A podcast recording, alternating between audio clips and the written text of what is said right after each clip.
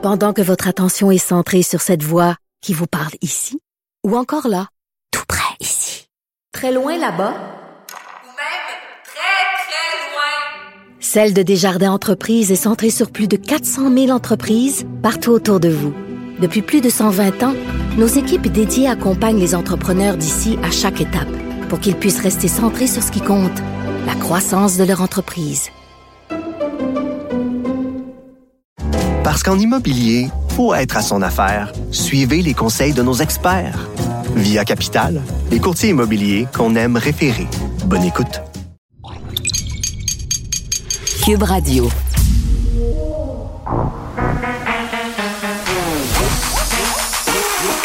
Elle a une opinion sur tous les sujets. Pour elle, toutes les questions peuvent être posées. Geneviève Peterson. Cube Radio. Salut tout le monde, bienvenue à l'émission. Ouf, dur réveil euh, aujourd'hui avec ces 1800 cas.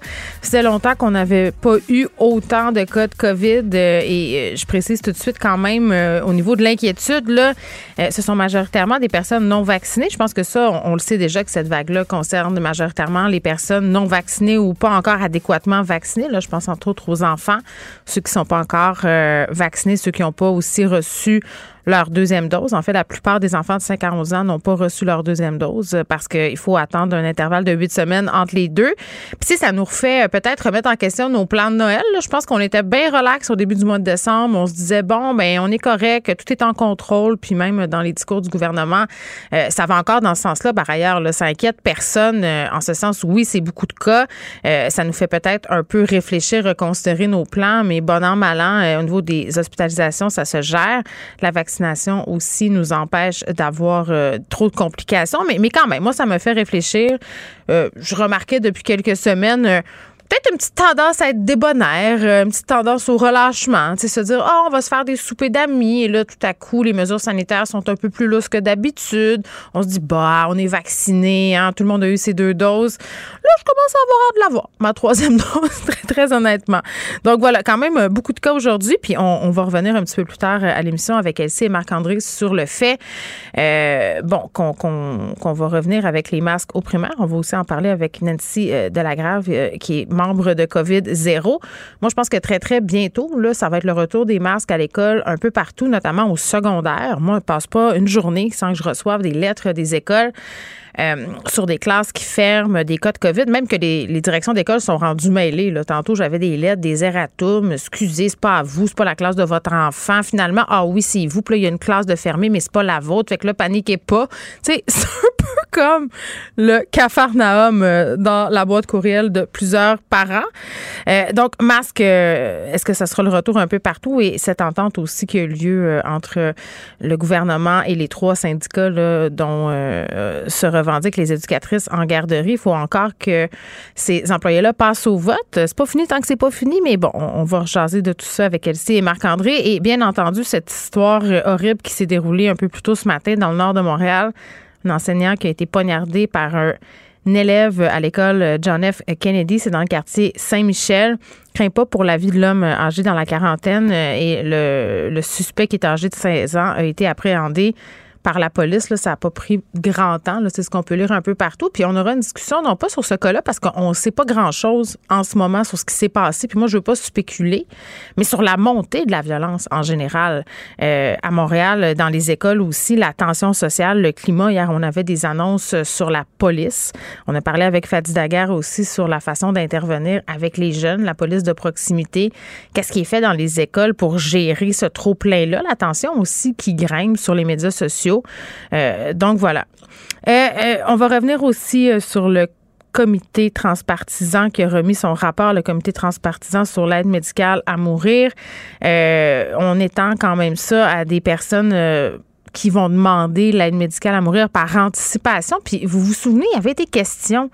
il y a de cela quelques mois d'étendre l'aide médicale à mourir aux gens qui ont des problèmes de santé mentale. Et là, ça pose toutes sortes de questions. Tu sais, bon an, le, le goût de te dire, ben c'est un peu bizarre que d'un côté, on, essaie d'aider les gens qui ont des problèmes de santé mentale, euh, qu'on parle euh, du fait que le suicide, c'est pas une solution, euh, qu'on dise, ben ça se soigne, et que d'un autre côté, il y a des gens qui demandent de l'aide médicale à mourir par rapport à leurs problèmes de santé mentale et qu'on leur accorde.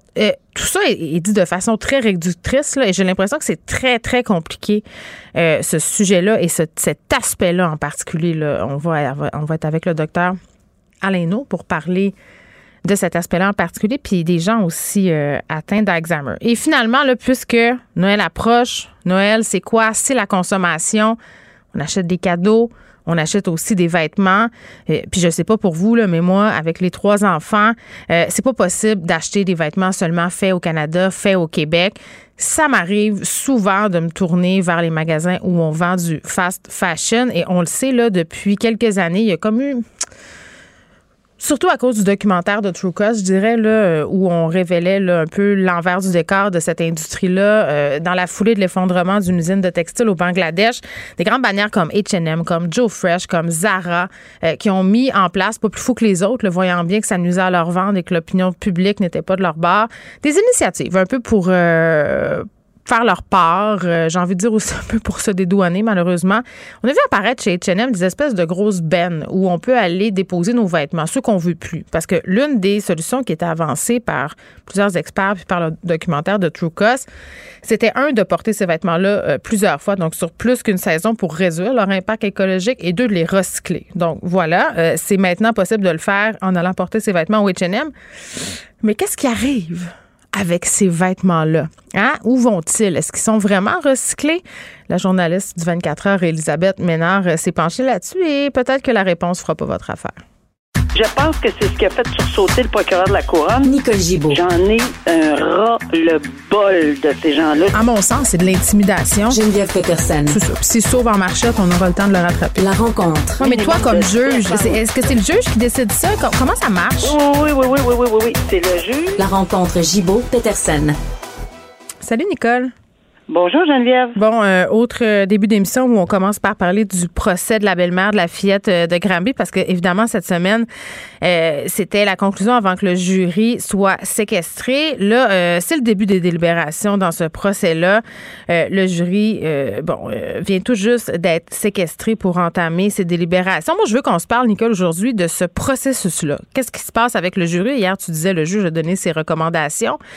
tout ça et l'effet que ça a aussi parce qu'on sait que c'était un procès quand même où il y avait plusieurs interdits de publication, là, à partir du moment où le jury est séquestré, qu'est-ce qui se passe? OK. Alors, pour répondre immédiatement à la dernière question, il y a encore une ordonnance de non-publication. On ne peut pas expliquer pourquoi. Il faut respecter l'ordonnance de non-publication. C'est pour ça que les gens vont dire oui, mais peut-être non. on ne pourra pas. Euh, parler de certaines choses, point final, et on peut même pas expliquer pourquoi. Dans les circonstances, euh, je, je, je, pense qu'il était hmm. très prudent là, de maintenir euh, tout ça comme ça, et je pense qu'on en a assez, là, c'est, très clair dans le dossier ici euh, que le jury est séquestré. Mais attends, euh, euh, Nicole, tu sais, quand on parle d'un procès aussi qui a lieu devant jury, toi et moi, tu dis tout le temps, il faut faire attention. Tu sais, puis explique pourquoi, là, maintenant, on peut peut-être plus parler, pas en brisant les interdits, là, mais parce qu'ils sont séquestrés, là. Euh, on peut pas vraiment plus parler, euh, puis on. Ben, mais ils n'entendront pas, en tout cas. on ne peut pas vraiment plus parler. On est un petit peu dans exactement ce qu'on peut, ce qu'on peut dire, c'est ce qui, évidemment, est euh, les directives, on peut les expliquer, on peut, on peut même euh, expliquer pourquoi c'est comme ça, puis dans quelles circonstances. Mais euh, l'ordonnance de non-publication est encore en vigueur, c'est que c'est pour ça que je, répète qu'on on, ne peut même pas l'expliquer et on peut pas aller plus loin que ça là-dedans. Parfait. Alors, dans la question euh, de, la du jury séquestré, c'est que ces gens-là partent avec évidemment un gros bagage euh, d'informations qu'on appelle les faits, là, clairement, là. Et c'est 24 témoins qui ont témoigné, euh, couronne défense, incluant la belle-mère qui a témoigné. Ça, c'est des faits qu'on connaît. Euh, c'est des choses qu'on connaît, c'est des choses qui, ont, qui ont pu être données comme information et sur ces éléments-là qu'on connaît, euh, c'est là-dessus qu'on va pouvoir discuter. Et le juge a posé des questions. Parce que pourquoi il pose des questions, c'est parce qu'il a fait une revision très, très euh, précise de, des, des gens qui ont témoigné de l'ensemble de la preuve, parce que c'est bien important l'ensemble de la preuve. Puis il en a fait un résumé, puis il a dit aux gens, écoutez, euh, aux membres du jury, euh, vous pouvez avoir retenu quelque chose d'autre, là. Il n'y a pas de problème, là. Moi, je vous, c'est un aide-mémoire, là, que j'ai pris en note. Je vous, je vous, je vous fais le rappel de ce que moi j'ai entendu des 24 témoins. À vous, ça vous appartient à vous de décider de leur mm. crédibilité, de leur fiabilité. Ça, on l'avait dit. Mais tu sais, tout le monde se posait est-ce qu'on peut ouvrir un verdict de Est-ce qu'on peut ouvrir? Là maintenant on le sait et on peut on peut en discuter parce que c'est clair là, le juge a donné un guide. Tu sais, c'est comme un livre de recettes là. C'est un guide pour que les jurés. c'est pas un guide facile. Là. Je le dis tout de suite là. C'est vraiment pas un guide facile et il s'est donné assez quand même assez rapidement. on n'arrête pas à trouver virgule là, euh, puis prendre un grand. on, on pose pas de questions au juge pendant qu'il fait ses, ses directives. Mais est-ce que des questions peuvent venir? Absolument. Et moi, je fais une parenthèse parce que même comme juriste, avait 20 plus de 20 ans, 23 ans sur, comme juge, hmm. quand j'ai couvert le procès de Guy Turcotte, j'ai eu tellement de difficultés à écrire les directives euh, puis j'ai écrit des notes dans ma vie là, pendant 23 ans, mais j'avais tellement de difficultés parce que ça va vite, là, puis j'avais mal au poignet. Je me souviens d'avoir dit en ondes, hey, j'étais plus capable, j'avais mal au poignet. Maintenant, est-ce que ces jurys-là prennent toutes ces notes-là en détail? Je pense qu'ils sont beaucoup plus attentifs. Et s'ils ont besoin de précision, ils se gêneront pas là, pour poser une question. Fait que ça se peut très bien qu'on soit alerté par une enveloppe avec une question. C'est pas toujours un verdict quand on a une enveloppe, quand le juge a une enveloppe. Les quatre questions qui étaient importantes de poser aujourd'hui, là, c'est évidemment relativement au meurtre au second degré, évidemment relié à l'intention, le hors de tout doute raisonnable, mais c'est sûr que ça tourne autour de ceci et que ces questions-là, c'est pour les guider. Puis le guide, là, c'est quand tu poses une question, est-ce que, les mots sont pesés, là. Je donne la première en exemple, là. Est-ce que cette dame-là a causé la mort de la fillette? Ou est-ce que son comportement a contribué de manière, et attention, là, appréciable à son décès? Il y a un ensemble de faits, il y a un ensemble de preuves qui a été euh, fait à ce procès-là, et eux ont l'ensemble de la preuve. Et moi, j'arrête là parce qu'ils ont l'ensemble de la preuve qui est faite au procès. C'est extrêmement important qu'ils partent avec ce bagage-là.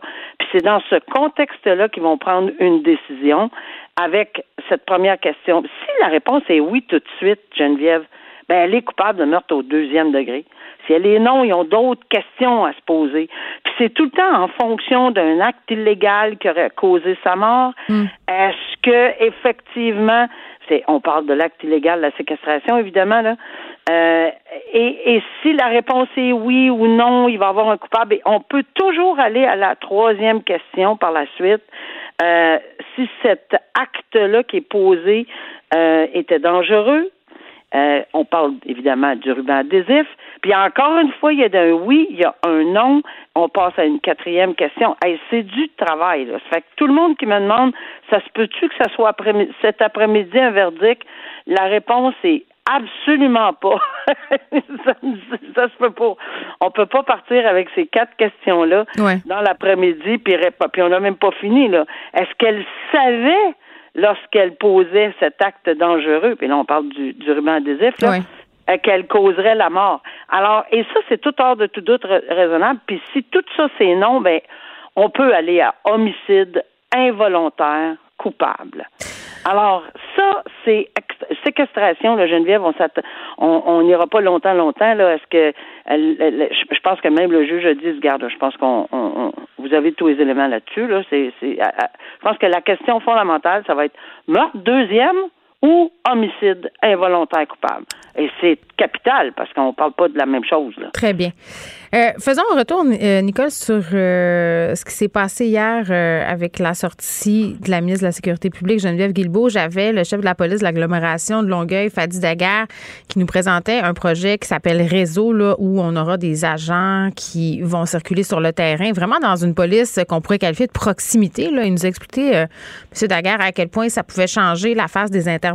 Et Geneviève Guilbeault, par rapport à cette initiative-là, a dit ben, ça pourrait peut-être devenir le modèle de la police de demain. Et là, hier, elle, nous présentait un projet de loi visant à la réformer, la police. Toi, tu fait partie d'un comité où vous vous êtes penché sur ces questions-là.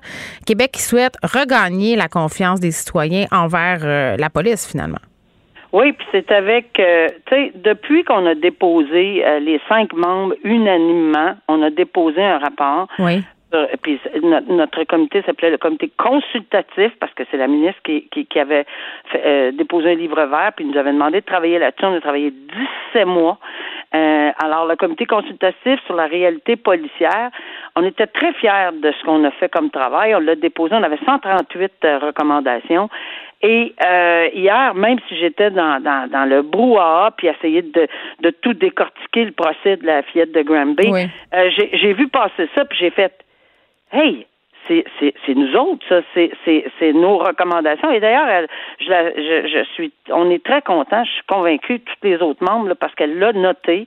Elle a dit qu'elle elle mettait en, elle, elle s'apprêtait à mettre en vigueur dans un projet de loi, là, ou recommander dans un projet de loi, une quarantaine des 138. C'est déjà pas mal. Alors, une quarantaine, ça, ça veut pas dire que le reste est tabletté. Ça se peut, oui, pour un bout de temps. Mais je, je tu sais, en, avec du recul, euh, Geneviève, je comprends que quand on a quand on a déposé le 25 mai, c'est pas le 26 que c'est. Tu sais, il faut que faut que les gens travaillent. Le gouvernement, faut que, tu sais, il y a des comités, il y a des gens qui travaillent là-dedans, puis c'est c'est du gros sérieux. Là. On, c'est une, une, modification en règle la loi sur la police. Et oui, on a entendu de très beaux commentaires. Euh, le, le à plusieurs reprises, j'ai que je connais d'ailleurs depuis pour l'avoir rencontré plusieurs fois, M. Daguerre, homme extraordinaire. Il, y a, il y a effectivement euh, un très de très beau projet, mais nous, nos recommandations vont toucher plein de choses et c'est ce qu'elle c'est ce qu'elle a dit. Elle était très heureuse et elle trouvait ça d'une belle initiative. Puis en mettant, elle était pour recommander que, par exemple, il y a des, des, des gens, euh, des civils qui soient puissent être enquêteurs et gestionnaires dans les services de police. Euh, il y en a au, euh, à l'UPAC, mais il n'y en avait pas dans tous les corps de police. Et franchement, là, c'est pas parce qu'on n'a pas fait Nicolette nécessairement euh, qu'une personne qui n'a pas eu une espèce de vie là, dans, dans ce domaine d'enquête, que ce soit dans, dans les banques, dans ci, dans ça, ils ont, ils ont vraiment euh, de, de, l'expertise à pouvoir partager. Fait que ça, ça, faisait partie. La formation, on a beaucoup, beaucoup parlé, puis je pense que là-dessus, elle était très contente de mettre en, elle va mettre euh, en vigueur dans ce projet de loi les, certaines recommandations, des mesures sur les, les, les le principe de l'indépendance des, des policiers, euh, le profilage, euh, les, les interpolations. Nous, on avait fortement recommandé que fini les interpolations. Euh, par exemple, dans une automobile, il y avait le conducteur. Ça, on n'a pas, pas passé à côté parce que c'est, le code de sécurité routière. Si on veut vérifier les papiers, puis les pneus, puis les ci, puis les ça, le conducteur doit s'identifier. Mais des fois, c'est le passager. Hey, t'es qui? Sais, vous êtes qui, vous? Puis pourquoi vous êtes dans l'auto? Ça rien on n'en a rien à foutre là qu'un un passager, on n'a pas le droit d'interpeller à notre connaissance. C'est nous autres, on avait on a, alors voilà, on est très très très heureux euh, et je pense que on va continuer à suivre ça. Puis de temps en temps, probablement qu'il va y avoir quelques recommandations. Ben mettons aussi que le timing était très bon avec les vidéos qu'on a pu voir circuler à propos de la police ah de Québec. Là, euh, on est à la croisée des chemins sur le travail euh, des policiers. Le BAI, le BAI va avoir, elle, elle fait une extension des pouvoirs du BAI, c'est merveilleux. Bon, euh, brièvement, Nicole, on a parlé souvent euh, de la langue dans laquelle doivent se tenir les procès, de la langue dans laquelle doivent s'exprimer les juges, euh, qui doivent parler en bon québécois en bilingue. les accusés qui ont le droit aussi de subir leur procès dans la, dans la langue de leur langue maternelle, dans la langue de leur choix au Canada, soit le français ou l'anglais. un procès en français devant jury en Alberta. Oui, puis j'ai trouvé ça super intéressant. je ben viens de le voir. Je l'ai vu parce que dans la foulée de ce qui se passe présentement, puis avec euh, bon, est-ce qu'on peut de, la juge en chef qui veut qui veut essayer de qui, qui dit que bon, elle, sait euh, qu'est-ce qu'elle a besoin comme juge bilingue, puis etc. Là, moi, je, je, comprends très bien ce qu'elle veut dire, là, parce mm. qu'il y a des districts qu'on a vraiment besoin. J'aurais jamais vu un juge pas bilingue dans ma région, ça se fait pas, là. C'est impossible, là. euh, à côté d'Ottawa, alors qu'on avait plein, plein de monde de, bon, en tout cas, c'est peut-être pas pareil partout au Québec. Mais ici, en Alberta, mais c'est juste pour montrer le principe. D'abord, premièrement, c'est pas une affaire de province, c'est pas une affaire de ci, c'est pas une affaire de ça. Le code criminel, la charte, c'est, c'est absolument un droit constitutionnel. Alors ici, on a le test en Alberta. C'est rare, oui, c'est rare. Puis c'est pas parce que c'est rare que c'est, c'est tu sais, je veux que les gens comprennent que même en Alberta, une personne devant un jury pour une agression sexuelle, ben, c'est peut-être plus long. Ben oui, c'est plus long de trouver peut-être des francophones. Euh, et il y a le droit à un procès. Ben imagine, te faire juger dans une langue qui n'est pas la tienne. Non, il y a, ben, absolument. Puis c'est ça qu'il faut comprendre. Pour en avoir fait des procès, il y a trois sortes de procès. Il y a un procès en anglais, il y a un procès en français, puis un procès bilingue. Et j'ai eu à trancher sur cette question-là un des derniers dossiers pour lequel j'ai siégé, où on me demandait un procès bilingue, et j'ai été obligée d'évaluer le tout. J'ai, oui, j'ai ordonné un procès bilingue, ça veut dire que moi, je dois être bilingue, les procureurs doivent être bilingues, euh, et, et, les gens qui témoignent peuvent témoigner dans une langue ou dans l'autre. On est accompagné d'un interprète. Mais tout ce beau monde-là, on doit tous posséder, des, de, être capable de mhm. parler d'écrire et de, tu sais, c'est important là, parce que la personne, c'est sa vie là. C'est, c'est, c'est, les accusés, c'est et les témoins ont le droit de témoigner dans leur langue, puis l'accusé a le droit de comprendre ce qu'ils disent. Alors, c'est pas juste un interprète euh, qui, tu sais, j'en ai déjà eu dans d'autres langues qui sont pas officielles. ça durait pendant 15 minutes la question, puis la réponse est oui. oui, moi non, eh, ça marche pas là. Ça marche pas là. Alors voilà. Bon ben, c'est bien qu'on le souligne. Merci Nicole, à demain. À demain, au revoir pendant que votre attention est centrée sur cette voix qui vous parle ici, ou encore là, tout près ici, très loin là-bas, ou même très, très loin, Celle de Desjardins Entreprises est centrée sur plus de 400 000 entreprises partout autour de vous. Depuis plus de 120 ans, nos équipes dédiées accompagnent les entrepreneurs d'ici à chaque étape pour qu'ils puissent rester centrés sur ce qui compte, la croissance de leur entreprise. Parce qu'en immobilier, pour être à son affaire, suivez les conseils de nos experts. Via Capital, les courtiers immobiliers qu'on aime référer. Bonne écoute. IGA est fier de présenter l'émission À vos affaires. Pour économiser sur votre panier d'épicerie, surveillez les offres et promotions de la circulaire disponible à IGA.net chaque semaine. IGA, vive la bouffe et les bonnes affaires. Joignez-vous à la discussion. Appelez ou textez le 187 Cube Radio 1877 827 2346. Hello. Bon, j'ai l'impression qu'on en aura quelques-unes des entrevues comme celle-ci d'ici aux vacances des fêtes parce qu'on va avoir beaucoup de questionnements, notamment sur la montée des cas et sur les mesures peut-être qui sont changeantes dans les établissements scolaires et ailleurs, les rassemblements aussi. Bref, euh, tous les tous les changements auxquels on doit faire face. On est avec Nancy Delagrave qui est coordonnatrice scientifique du collectif COVID Stop. Madame Delagrave, bonjour. Bonjour, Madame Peterson. Bon, on va essayer de faire le tour un peu euh, des sujets qui nous préoccupent aujourd'hui par rapport euh, à la COVID. Là, évidemment, on est à plus de 1800 cas. Ça, euh, dès le départ, je pense que ça a frappé l'imaginaire de plusieurs là, ce matin. Oui, surtout que M. Legault nous avait annoncé qu'on allait passer un beau Noël avec 1200 cas. oui, bon, M. Legault, il pourrait apprendre sa leçon. Hein. Avant Noël, là, il faut vraiment être prudent parce que ça se revient souvent contre lui. Euh, mais bon, euh, je, le disais en début d'émission, puis peut-être je le respécifie pour les gens qui se joignent à nous. Là, euh, ces cas-là, ça concerne majoritairement des personnes qui ne sont pas vaccinées, des enfants aussi de 5 à 11 ans. ça m'amène à vous parler des masques parce qu'ils sont de retour dans les écoles primaires dans la région de Québec. Et là, Madame Delagrave, je vais être honnête, là, euh, personne n'a tant compris, à mon sens, pourquoi on les avait enlevés au départ, les masques, euh, dans certaines régions, dans, les écoles, surtout au secondaire, même a des élèves qui continuaient à les porter. La vaccination, mm-hmm. c'était même pas commencé. Ça vous surprend qu'on remette les masques dans, certaines écoles? Mm, ça me surprend pas parce que c'est la bonne décision. Euh, présentement, les étudiants portent un masque à 50% mais quand tout le monde le porte, ça réduit dans le fond, le nombre de cas de 75% Donc, au lieu d'avoir hmm. une éclosion de 4 cas dans une classe, on en a un cas. Au lieu d'en avoir 16, on en a 4. Donc, puisqu'on fait affaire à une courbe exponentielle, c'est vraiment une différence majeure. Ce qui est très intéressant avec la région de Québec, c'est que le 1er octobre, ils étaient déjà au-dessus de la limite que le gouvernement avait tracée pour imposer le masque au euh, secondaire, qui est de 20 cas actifs par 100 000 habitants.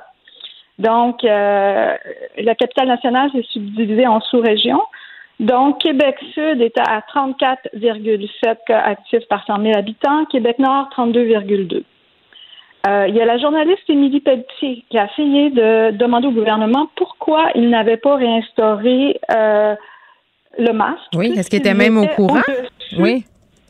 Oui, il, le savait et elle n'a jamais réussi à avoir une réponse. Donc, on a pensé que c'était euh, probablement une décision politique. Euh, aujourd'hui, aujourd'hui, Québec Sud est à 64,8, donc ils sont passés du 1er hmm. octobre euh, à maintenant 64,8 et Québec Nord est à 83. Donc, euh, ça fait une grande différence. Ben, oui, Madame Delagrave. Et là, tu sais, ce que vous me dites, bon, Émilie Pelletier, qui est journaliste au quotidien Le Soleil et qui a posé des questions sur le nombre de cas, les mars dans les écoles primaires euh, à Québec. Euh, hier, je me faisais la réflexion suivante là, par rapport aux annonces qui nous ont été faites concernant le nombre de personnes permises à Noël. tu sais, quand on a un Christian Dubé qui regarde Dr Arruda et qui dit, ah, tu sais, on a travaillé fort pour que la santé publique prenne des décisions, nous arrive avec euh, une, situation.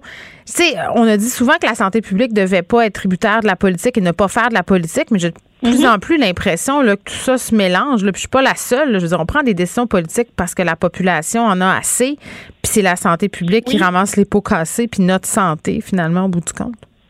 Exactement. Et on est en campagne électorale, donc ben, les gens ils veulent entendre que c'est fini. Et malheureusement, c'est pas fini, mais c'est qu'on peut prendre des moyens pour nous aider. On les prend pas. Euh, Par exemple? COVID Stop a lancé vendredi dernier une pétition pour avoir des tests euh, rapides gratuits accessibles à tous sur demande. Mm. Euh, mais là, on en aura. Les, les, parents qui ont des enfants au primaire, il y en aura supposément. La fée des glaces est supposée en mettre dans un sac à dos. C'est ce qu'on a su. Ouais. on a entendu parler de cinq par élève. Exact. Mais en, en même temps, en Nouvelle-Écosse, depuis l'automne 2020, euh, c'est ce qui est fait. C'est sur demande. Il n'y a pas de question. Et mhm. alors que nous autres, on avait euh, dépensé 0,04 tests euh, par habitant, eux autres ont, dépensé, ils avaient dépensé plus que 80% des tests que le fédéral mhm. leur avait donné. Le fédéral en a donné 10 millions au Québec. On en a utilisé une infime partie. Et, et dans le fond, l'idée, c'est que on veut pas, euh, on veut que le plus de gens possible euh, aient accès à ces tests-là. Bien sûr. C'est clair que pour euh, la santé mentale des gens, on a besoin de se réunir à Noël. On l'a pas fait l'année dernière. En tout cas, moi, je l'ai pas fait. Donc, d'avoir des tests qui permettent à tout le monde d'être testé d'entrée, ça, ça serait la meilleure solution qui nous permettrait d'avoir des rassemblements sécuritaires, il faut pas oublier que Omicron, euh, dans le fond, euh, frappe à la porte et c'est le virus le plus transmissible. Euh, dans le fond de l'histoire de l'humanité, le respiratoire, c'est comparable à la rougeole. Donc, il faut. Donc, excessivement contagieux, mais parlons de la ventilation dans ce cas-là, parce que Dr Arruda s'est pas fait très, très précis sur euh, comment on devait ventiler nos maisons euh, dans le temps des fêtes. Et à l'école, euh, les problèmes de ventilation, ben écoutez, on le sait, hein, c'est toujours pas réglé. Non, exactement. J'ai une citation exacte du docteur Arruda. Il a dit entre la distanciation et la ventilation, je pense que la distanciation est par-dessus tout. On dirait que je suis pas d'accord. Je crois que ben, c'est pas vrai. Ben, c'est ça. Euh, c'est. Euh, il y a eu plusieurs études. Hein. Il y a plus que 500 études euh, sur la transmission de la COVID. Et moi, je sais depuis, je vous dirais, un peu moins d'un an que lorsqu'on est à plus d'un mètre, le facteur qui a le plus d'importance, c'est la ventilation. Ben, clairement. Exactement. Avec la ventilation, on est capable de réduire 97% des cas. Et quand je parle de ventilation, j'inclus aussi la filtration qui a un rôle équivalent à la ventilation. Hmm.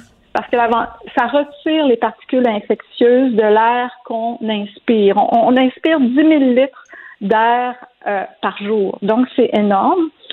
Et euh, lorsqu'on est à moins d'un mètre, d'un mètre, c'est même pas la distanciation qui a l'impact le plus grand, c'est la qualité des masques. Lorsqu'on a un masque N95, N99, on est bien protégé. C'est pour ça qu'on demande aux personnes dans les hôpitaux de les prendre. Puis les, masques médicaux là, qu'on voit un peu partout, c'est une protection à 50% Moi, c'est ce que je comprends. C'est ça. Exact, exact. C'est mieux que rien, mais c'est pas non plus une terre en bois de bout. Là. Non, c'est ça. Il y a un gros mouvement international, surtout avec Omicron. Il était là avant Delta. C'est que partout dans le monde, que les gens se mettent à porter des N95. Et là, euh, ça réduirait de 25 euh, le risque. Hmm.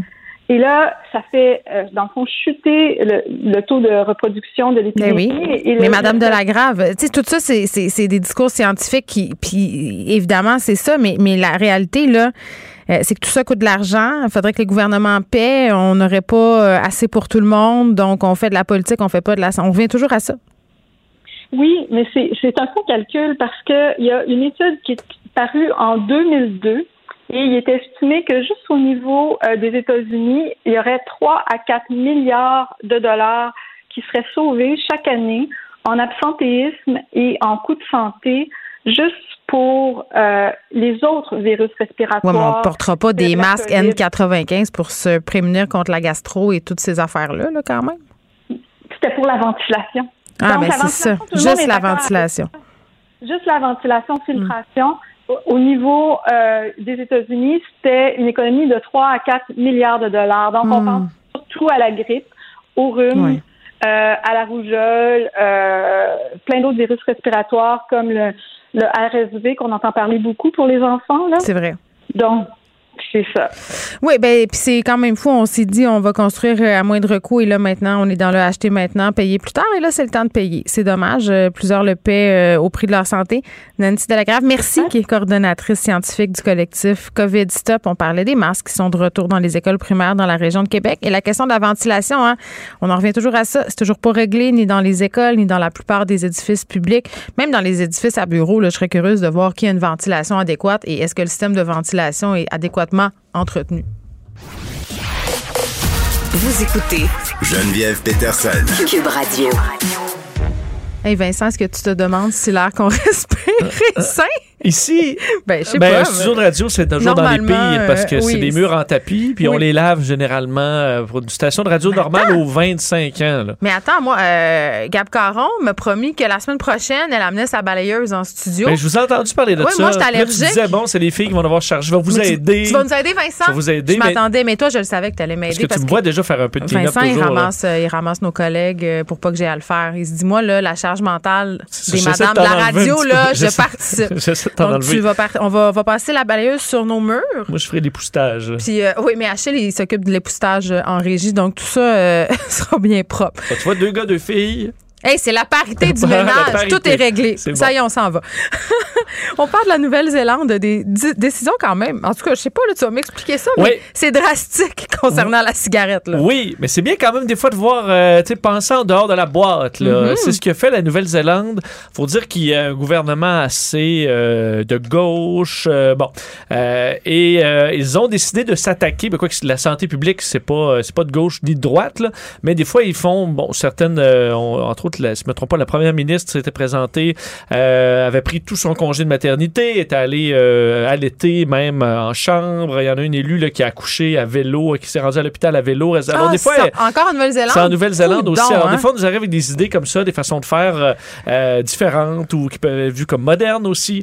Et là, eux s'attaquent à la cigarette. Il n'y a pas beaucoup de Néo-Zélandais qui fument, c'est 11 donc c'est moins qu'au Canada où on est déjà moins qu'en Europe, par exemple. on est à peu près à 16 là, Même ici, là, sais, des gens qui fument, là, c'est très, très. On voit des gens qui vape, ça, oui. Mais de la cigarette, là, mettons chez les jeunes, là, je vois pas ça. Euh, mais il y en a encore. Quelques-uns. Euh, mais moins. Je te raison que dans mes amis, moi, ceux qui Ouais, il fume. Ben, il y a des gens qui fument sa brosse, mais ceux-là comptent pas. Là, mais... oui, ben, fait qu'en Nouvelle-Zélande, 11 des gens qui fument. Bon, c'est ça. Et euh, ça, bon, ça cause des problèmes, soins de santé et compagnie. Euh, et là, tu te dis, bon, l'âge légal pour fumer en Nouvelle-Zélande, c'est 18 ans. Euh, est-ce qu'on l'augmente? Est-ce qu'on met ça à 20, à 21? Qu'est-ce qu'on fait? Est-ce qu'on l'interdit? Mais ben, ce qu'ils envisagent, c'est d'interdire au complet le tabac pour les 14 ans et moins, mais à vie. Ben, C'est-à-dire que. Excuse-moi, mais je trouve ça. Je trouve ça. Je, Ben, je trouve ça trop. et là, là. pour essayer de vous bien faire comprendre, C'est un peu c'est-à-dire que la génération, tous les Néo-Zélandais qui ont en bas de 14 ans et qui vont naître dans le futur, Ouais. euh, ben, auront, euh, seront interdits de fumer. Donc, dans Mais 50 ans, Qu'est-ce qui sera- arrive si tu te fais pogner à fumer? Tu vas en prison? Je veux Non, mais dire? tu peux pas en acheter comme un mineur. Ouais, mais mettons, il va C'est juste que même à contrebande. 64 ans, euh, dans 50 ans, Je sais, je comprends ce que au tu dis. dépanneur, tu vas te faire carter. Tu vas te dire, ben non, monsieur, vous avez 64 ans. C'est les 65 ans et plus maintenant qui fument cette année. Puis après ça, l'année d'après, c'était 66 ans et plus. Et éventuellement, plus de cigarettes, parce que tout le monde, veut, les, ceux qui ont des droits acquis de fumer, Oui, ben, ils seront tout morts. OK, là, Surtout, là- ils ont tendance à mourir plus jeunes. On dirait une décision qu'aurait pu prendre la Chine. Je sais pas pourquoi. Là. Je trouve que ça Oui. va un peu loin dans, dans l'État qui décide pour toi. Là.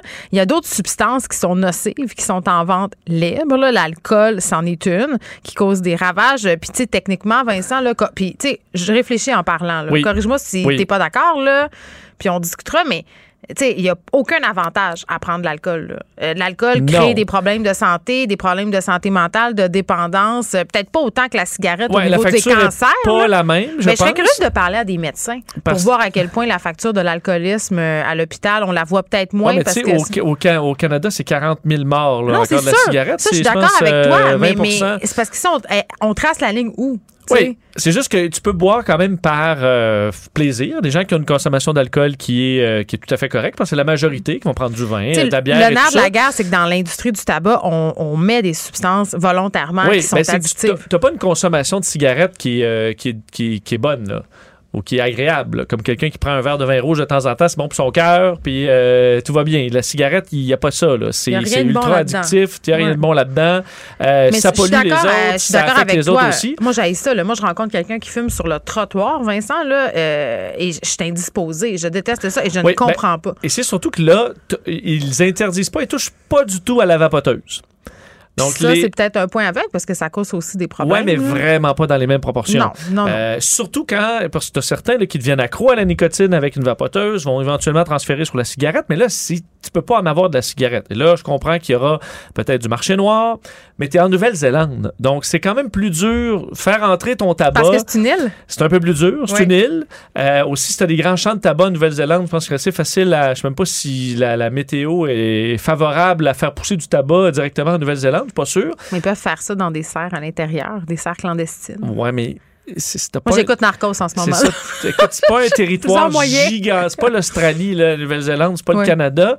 Donc, je pense que là-dessus, c'est quand même limité ce que tu peux faire comme contrebande. Et aussi, quand tu as une génération complète qui n'a pas connu ça, euh, éventuellement, eux s'attendent à ce que dans les prochaines décennies, ça disparaisse. Si c'est interdit, justement, pour toute une génération, tu penses pas que ça va devenir plus attirant?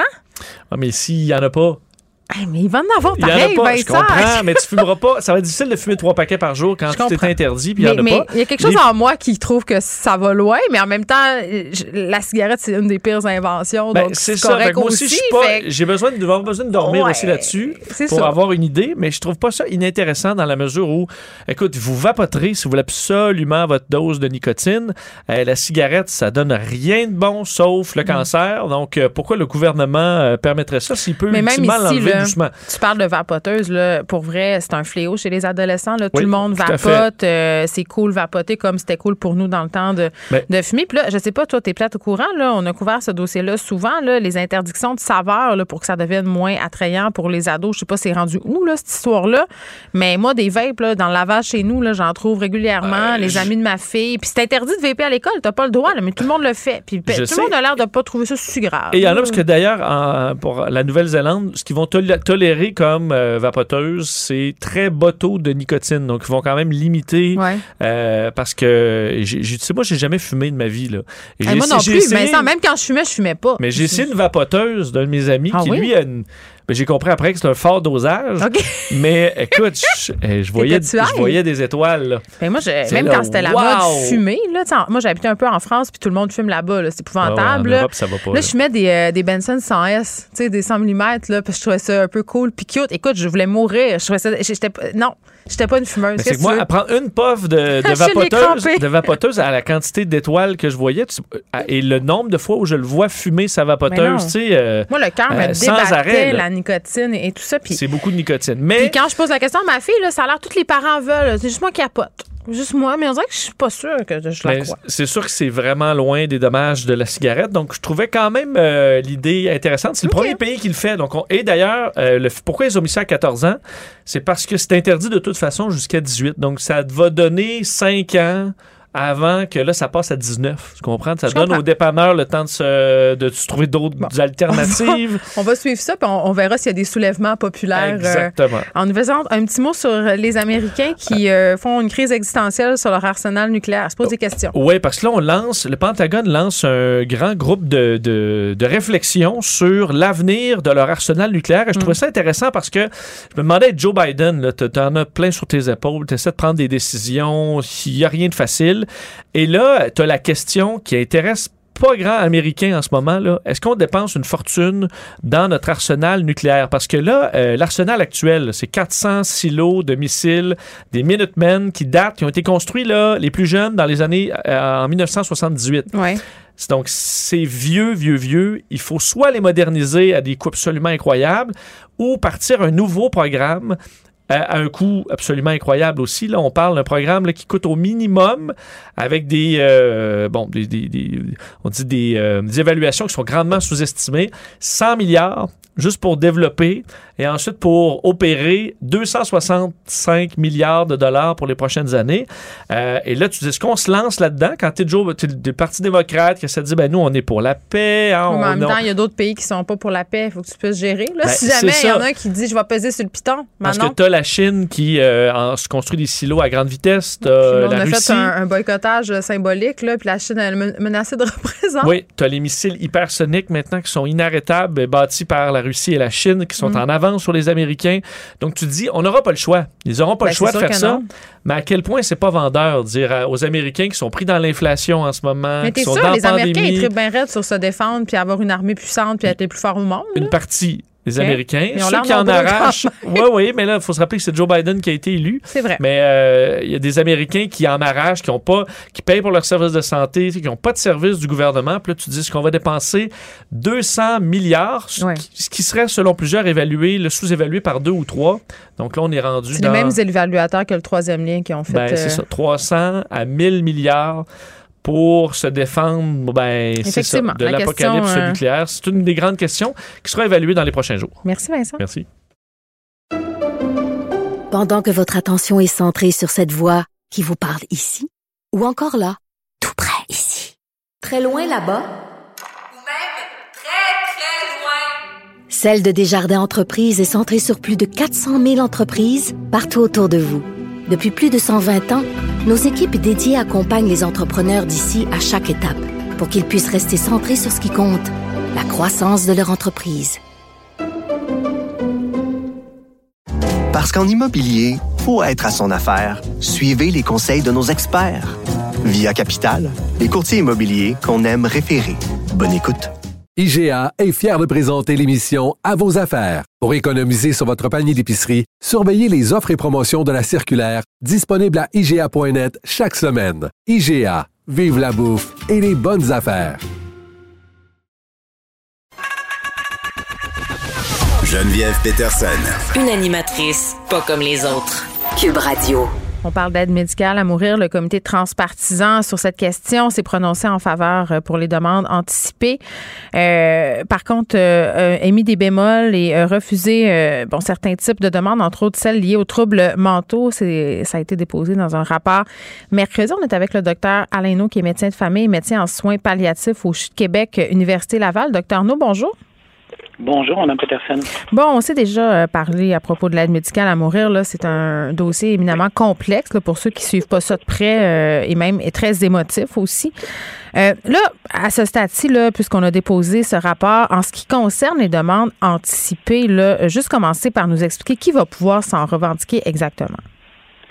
Bon, alors, il faut bien comprendre en partant, Mme Peterson, que ce qui est proposé, ce sont des recommandations hein, d'une ça. commission parlementaire. La loi n'a pas été modifiée et n'est pas encore en vigueur.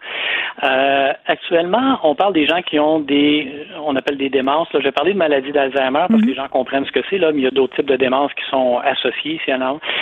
Présentement, avec les modifications des lois, tant provinciales que fédérales, quelqu'un qui a une maladie d'Alzheimer pourrait demander et recevoir l'aide médicale à mourir. Hmm. Et je dis pourrait là parce qu'évidemment c'est pas automatique et il y a des critères très stricts, c'est une évaluation au cas par cas, mais ça leur demande forcément de recevoir l'aide médicale à mourir probablement beaucoup plus tôt que ce qu'ils souhaiteraient ce que la population attend depuis longtemps, et, moi je le sais comme médecin de famille, et tous les sondages qui ont été faits dans les dernières années le démontrent, là, mm.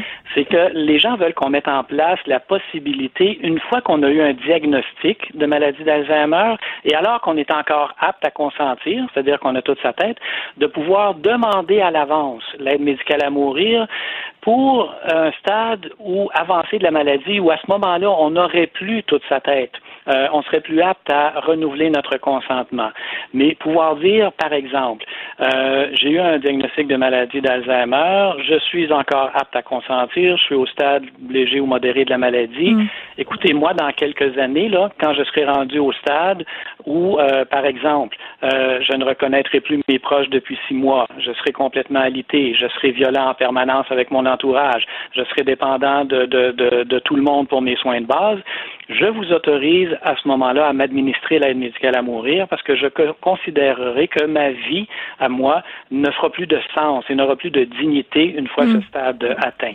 au lieu d'être, ouais, au lieu d'être dans justement la, personne, la conscience de la personne, on est dans des espèces de critères euh, qui sont très bien définis. Puis tu sais, on a eu quand même, euh, euh, docteur No, des témoignages très éclairants, très touchants aussi, là, entre autres cette mère de famille, Sandra de Montigny, là, qui a milité activement, qui souffre d'Alzheimer précoce. Quand on voit des histoires comme ça, tu sais, ça va de soi. Dans ma tête, moi, là, comme citoyenne, je suis pas médecin, je vois ça, puis je dis, ben oui, c'est sûr que cette femme-là, elle doit pouvoir se revendiquer de ça. Mais, mais vous, vous vous montrez quand même prudent avec, euh, non pas la demande de Sandra de Montigny, là, plus généralement, avec les demandes qui touchent l'Alzheimer. Il faut, il faut quand même euh, prendre toutes sortes de choses en considération, là. Il faut prendre toutes sortes de choses en considération, c'est vrai, mais la principale qu'il faut considérer, c'est le respect de l'autodétermination de chaque individu. Hein, vous savez, euh, rendu à ce stade avancé de la maladie, là, euh, ce ne sera jamais une obligation là, de demander à l'avance l'aide médicale à mourir ou de le recevoir. Ce mm. sera le choix de chaque individu. Et quel est qu'est-ce qui correspond à un stade d'indignité qui a été atteint? C'est personnel à chaque individu. Vous aurez des gens qui diront, parce qu'ils ont des considérations religieuses, par exemple, moi je suis prêt à vivre ça jusqu'au bout, et puis euh, c'est Dieu qui a donné la vie, c'est lui qui viendra la rechercher. Il faut respecter ça. Mais pour les gens qui n'ont pas ces considérations personnelles-là, je pense qu'il faut partir d'abord de la reconnaissance et du respect de ce droit de chaque individu à déterminer ce que représente une fin de vie digne pour cette personne-là. Euh, donc c'est et, vous savez moi moi ça fait 36 ans que je suis médecin de famille. Je J'ai pas encore rencontré personne qui m'ait dit mourir d'un stade terminal de maladie d'Alzheimer, là, ça doit être le fun et moi, j'espère mourir de cette façon-là. Mais non, c'est bien sûr. C'est bien sûr, docteur No, mais, mais c'est cette idée aussi, puis, tu sais, je pense que c'est pour ça que c'est important qu'on en parle pour, pour qu'on s'éclaire puis qu'on comprenne un peu de quoi il en retourne. Tu sais, il y a cette idée aussi dans l'aide médicale à mourir, là, du consentement et que la personne puisse jusqu'à la toute fin changer d'idée. Puis dans le cas d'une demande anticipée comme ça, ben, ce que je comprends dans ce que vous me dites, c'est que la personne n'est plus dans un état mental pour changer d'idée. là.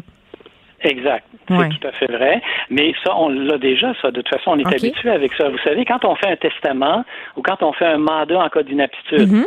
Hein, on désigne, on désigne un liquidateur pour le testament, on désigne un mandataire pour euh, le mandat en cas d'inaptitude. Ben, au moment où ça s'applique, où vous êtes devenu inapte et on met en application le mandat, ou bien au moment où vous décédez et le liquidateur entre en action, mm. ben, il n'y a pas de moyen de vérifier si ce que vous aviez déjà prévu à l'origine euh, est toujours votre volonté. Hein? Vous avez raison. Et faut, faut, faut, se rappeler aussi que récemment, avec la dernière récente modification là, du Code criminel canadien, de la loi fédérale en mars dernier, mm. on permet maintenant pour les gens dont la mort naturelle est raisonnablement prévisible, c'est-à-dire ceux dont on s'attend à un décès à court terme, en question de semaines et de mois, on permet à ces gens-là maintenant, dorénavant, de renoncer à être aptes jusqu'au moment de l'administration de l'aide médicale à mourir.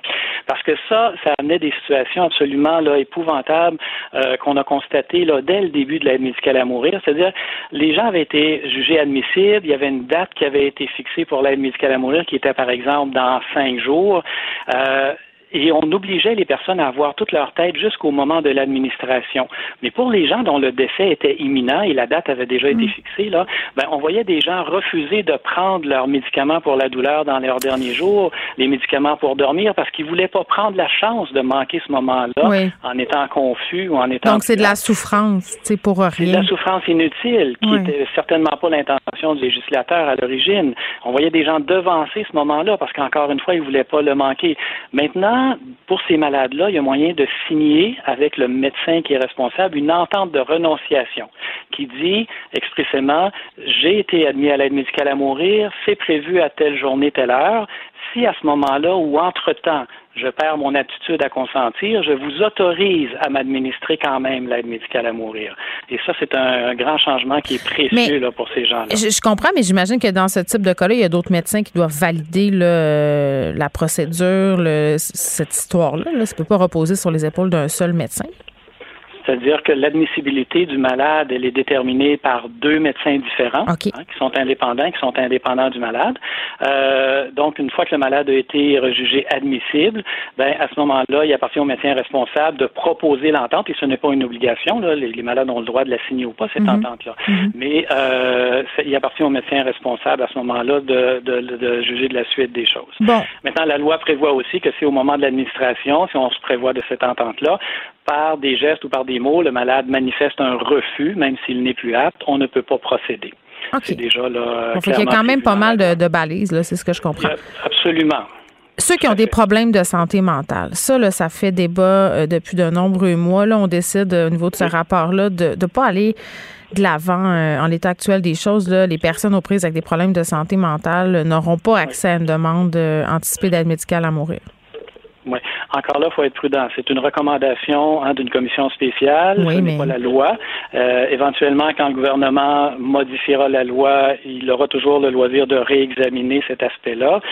Deux choses là-dessus. La première, vous savez, il y a, une grande question de, d'information à faire et de compréhension auprès du public. Là, Mais allez-y, parce que, euh, docteur No, moi, ce que je disais en début d'émission, c'est, ça me paraît un peu paradoxal. C'est d'un côté, on est dans toute une discussion sur les troubles de santé mentale euh, on dit aux gens d'aller chercher de l'aide, que le suicide, c'est pas une solution. Donc, ça paraît paradoxal de dire, ben, on pourrait offrir l'aide médicale. Je sais que c'est plus compliqué que ça, mais c'est ça que les gens ont tendance à penser de prime abord. Vous avez tout à fait raison. Et, euh, et, l'accès aux soins en santé mentale, c'est une chose. L'accès à l'aide médicale à mourir, c'est une chose qui est différente. Et c'est ça qui est pas facile à comprendre. Là. Quand on parle de troubles de santé mentale, hein, spontanément, nous, on pense à, euh, au patient qui vit une dépression, qui a perdu son emploi, qui vient de se séparer, de la jeune adolescente euh, qui a des troubles d'anxiété, euh, des troubles de, de, de, gestion du poids, les troubles anxieux, ces choses-là. Ce n'est pas de cette catégorie-là de malades dont on parle. On parle de malades qui sont euh, qui ont des graves problématiques de santé mentale de longue date, déjà suivies par de nombreux psychiatres qui sont passés à travers de nombreux traitements, qui ont une qualité de vie misérable, qui n'ont aucun espoir devant eux.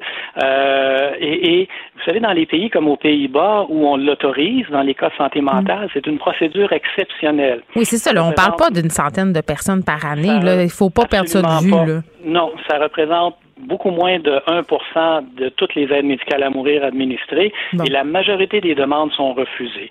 Donc, la première chose, c'est des cas exceptionnels dont on parle ici, qui sont déjà suivis depuis très longtemps et qui sont passés par toute une gamme de traitements et qui, qui, n'ont eu aucune amélioration. Euh, la deuxième chose, maintenant, c'est que la santé mentale, on ne pourra pas l'exclure indéfiniment. D'une part, parce que, premièrement, la Cour suprême du Canada dans son jugement unanime de 2015 dans l'arrêt Carter, n'a pas fait de différence entre la souffrance psychique et la souffrance physique. Hmm. Basé sur ces, ces, ces balises-là, il n'y a aucune raison juridique d'exclure la santé mentale. Deuxièmement, le gouvernement fédéral, dans sa récente modification du Code criminel canadien, a spécifiquement exclu la santé mentale pour une période de deux ans, soit jusqu'en mars 2023, le temps de mettre en place des balises spécifiques. Parce qu'on s'entend que dans le dossier de l'aide médicale à mourir, quand on parle de santé mentale, il va falloir des mesures de sauvegarde ou des balises spécifiques à ces conditions-là. Mais encore une fois, on parle de situations exceptionnelles et dramatiques. Et euh, je reprends les mots d'une psychiatre de Montréal, euh, docteur Mona Gupta, qui est psychiatre depuis 20 ans, puis elle a dit, écoutez, moi, comme psychiatre, là, depuis 20 ans, je vois peut-être, peut-être un seul de mes patients qui aurait pu se prévaloir de l'aide médicale à mourir si ça avait été offert. c'est qu'on fait des grandes généralités avec des cas d'exception, mais si justement une personne est un cas d'exception, est-ce qu'elle pourrait techniquement plaider sa cause auprès d'un comité? Ben, c'est-à-dire que ce qui va arriver, c'est que si euh, le gouvernement persiste à vouloir l'exclure, il faut s'attendre à ce qu'il y ait une contestation des lois, de la même façon que Jean Truchon et Nicole Gladue l'ont fait pour euh, la santé physique dans l'aide médicale à mourir. Ça, c'est mm. c'est écrit dans le ciel. Ça va être inévitable. Et encore une fois, on va faire laisser reposer le poids de cette contestation-là sur les épaules de grands malades. Oui, puis qui ont déjà justement euh, beaucoup de douleurs et beaucoup de douleurs physiques et psychologiques. Un fardeau à Exactement. C'était très éclairant, docteur No, comme à la Merci beaucoup de nous avoir parlé, docteur Alaino, qui est médecin de famille, médecin en soins palliatifs au CHU de Québec, Université Laval. On se parlait du comité transpartisan sur l'aide médicale à mourir, euh, qui a remis euh, son rapport euh, mercredi et qui s'est prononcé en faveur pour les demandes anticipées. Pendant que votre attention est centrée sur vos urgences du matin, vos réunions d'affaires du midi, votre retour à la maison ou votre emploi du soir, celle de Desjardins Entreprises est centrée sur plus de 400 000 entreprises à toute heure du jour. Grâce à notre connaissance des secteurs d'activité et à notre accompagnement spécialisé, nous aidons les entrepreneurs à relever chaque défi pour qu'ils puissent rester centrés sur ce qui compte, le développement de leur entreprise. Parce qu'en immobilier, pour être à son affaire, suivez les conseils de nos experts. Via Capital, les courtiers immobiliers qu'on aime référer. Bonne écoute. IGA est fier de présenter l'émission À vos affaires. Pour économiser sur votre panier d'épicerie, surveillez les offres et promotions de la circulaire disponible à IGA.net chaque semaine. IGA, vive la bouffe et les bonnes affaires. Geneviève Peterson. Elle réécrit le scénario de l'actualité tous les jours vous écoutez Geneviève Peterson. Cube Radio. Cube Radio. Cube Radio. En direct à LCN. Geneviève Peterson dans les studios de Cube Radio. Euh, Geneviève, bonjour. Salut Sylvain. Alors, on va poursuivre sur ce sujet euh, très. Euh, qui, frappe, qui marque aussi, la violence dans une école. Il y en a déjà eu dans le passé, de, la violence, dans des écoles, pour toutes sortes de raisons. Ce n'est pas la première fois qu'on assiste à un acte comme celui-là. Dans les circonstances actuelles, avec aussi ce qui se passe à Montréal, les armes à feu, les gangs de rue, les bon, euh, ça ajoute finalement à l'anxiété générale des parents, dans ce cas-ci en particulier. Oui, bien, il y a plusieurs euh, choses qui sont très intéressantes dans ce que tu dis, Sylvain. Premièrement, euh, la violence dans les écoles, ça date pas d'hier, c'est vrai, donc euh, c'est une première chose, mais ça demeure quand même des, incidents qui sont isolés. Là. Moi, rarement dans ma vie, j'ai vu là, au Québec là, un tel incident d'effrayer la manchette, un élève qui attaque possiblement avec un couteau un enseignant dans une école. On voit pas ça tous les jours parce que l'école, c'est supposé être un lieu sécuritaire. Tout d'abord, c'est un lieu d'enseignement, c'est un lieu où on va porter nos enfants, bon, peut-être moins au secondaire, mais où nos enfants se rendent et où tout est supposé se dérouler rondement. Donc, ça, c'est l'une des affaires euh, qui vient vraiment, je pense, euh, nous chercher jusque dans nos derniers retranchements quand on est un parent, euh, quand on envoie nos enfants dans les écoles de voir des incidents comme ça, c'est toujours excessivement inquiétant. Puis je pense que, oui, le contexte en ce moment dans lequel cet événement-là se déroule, est particulièrement évocateur. On a lu, euh, on a eu pardon une série d'événements qui sont en lien avec les armes à feu à Montréal, une montée de la violence chez les jeunes, une escalade aussi de la tension sur les médias sociaux. Mais il faut faire attention là, parce que bon, on ne sait pas encore euh, non plus les tenants et aboutissants de cette affaire-là. Puis il faut rester excessivement prudent. Mais si on, prend un pas de recul un peu, puis on regarde euh, la question de la violence en général dans nos écoles, euh, je pense que c'est l'occasion là de se poser de belles questions, là, euh, justement sur comment on gère cette question-là, comment on gère aussi en bon québécois l'aftermath, l'après-coup de cet incident-là. Parce que moi, tantôt, là, j'avais ma fille au secondaire qui me textait l'information voyage entre les écoles énormément. Ça va très vite à cause des médias sociaux, à cause des téléphones intelligents. Euh, comment on va parler de cet incident-là à l'école pour dédramatiser, pour rassurer, euh, pour éduquer aussi les ados? C'est une bonne occasion d'avoir une conversation sur la violence, peut-être ce soir à l'heure du souper, mais les écoles mm-hmm. aussi auront leur, leur rôle à jouer là-dedans. Euh, mais mais c'est ça, il faut faire attention de ne pas mélanger les conflits avec les armes, l'accessibilité aux armes. mais il faut quand même se poser la question comment ça se fait qu'un enfant, un ado qui a pu pénétrer à l'intérieur d'un établissement scolaire avec quelque chose qui a pu blesser un professeur euh, à ce point-là. Là, je sais qu'il y a des écoles euh, qui ont des détecteurs de métaux. J'en sais rien pour cette école-là, mais tout de même. Puis, je sais pas, moi, Sylvain, je me faisais la réflexion suivante. Là. On est dans toute euh, une discussion. Hier, on avait des annonces concernant euh, la ministre Guilbeault là, sur la refonte, si on veut, de la police. Moi, j'ai reçu Fadi Daguerre, qui est le chef de la police de l'agglomération Longueuil, qui est venu me parler d'une nouvelle escouade, si on veut, plus communautaire, ce qu'on appelle la police. À Longueuil, oui. Oui, c'est ça, la, police de proximité, euh, une, équipe qui s'appelle Réseau. vraiment, là, pour aller intervenir dans des situations avec des populations avant que ça dégénère avant que le tissu social s'étiole.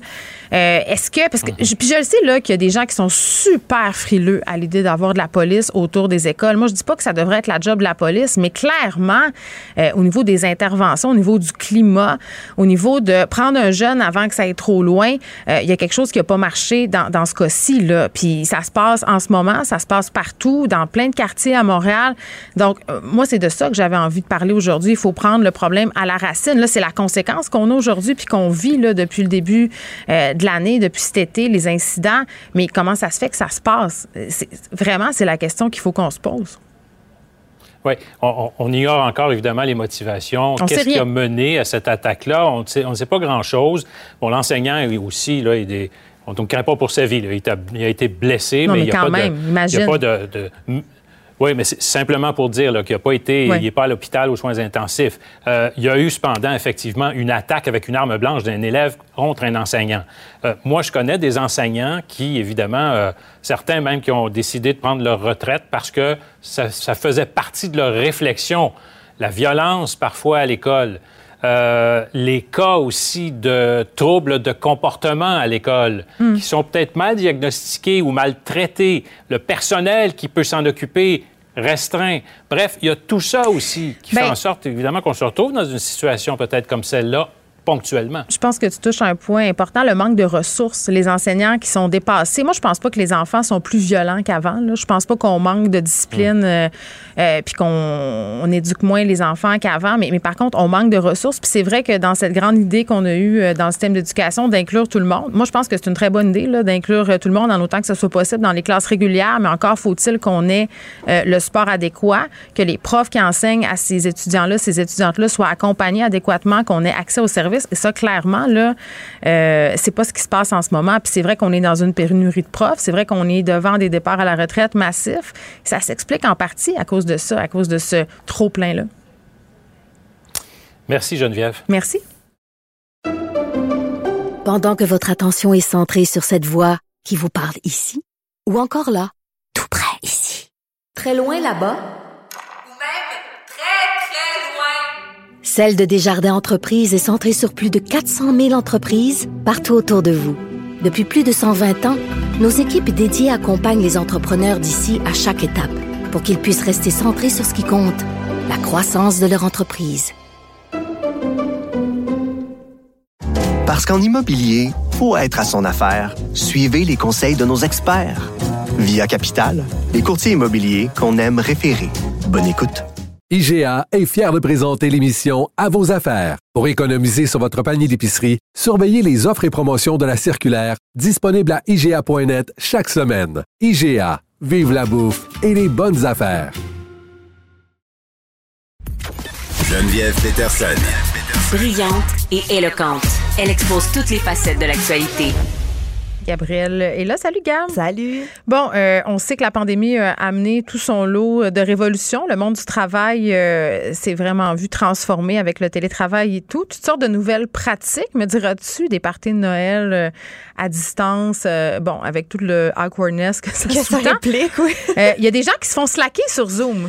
Hey, écoute, cette nouvelle-là, j'en reviens pas. J'ai envie d'appeler le PDG pour y donner un petit cours de communication 101. Pourquoi? Parce que, euh, écoute, il y a le PDG de l'entreprise hypothécaire Better.com Mhm. euh, a organisé un webinaire sur Zoom avec quelques employés. Donc, il y a 900 employés qui, de bon matin, se connectent au webinaire du travail. Et le webinaire commence comme suit. Si vous participez à cet appel, vous faites partie du groupe des malchanceux qui sont licenciés. Ben voyons! Mais attends, moi, j'ai déjà vu ça dans une entreprise dont je ne nommerai pas le nom. Euh, une convocation à, à un meeting euh, pour dire que ceux qui étaient renvoyés quand les allaient se rasseoir à leur bureau, il allait avoir un courriel.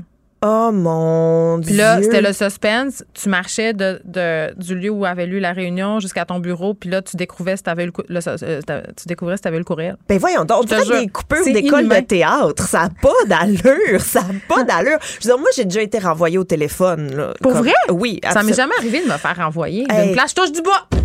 oui, c'est ça. Ben, je- c'est ça. Parce qu'en radio, ça arrive quand même pas mal. C'est moins pire quand c'est une job étudiante que c'est ça quand c'est à la radio. Mais Oui. je t'avoue que la gérante du comptoir photo du Pharmaprix m'a appelé alors que j'étais dans une pause du cégep pour me dire que finalement ça fonctionnait pas. T'étais pas bonne pour développer les photos? En fait, euh, je crois que ce qui a joué en ma défaveur, c'est que j'ai demandé un congé une fois.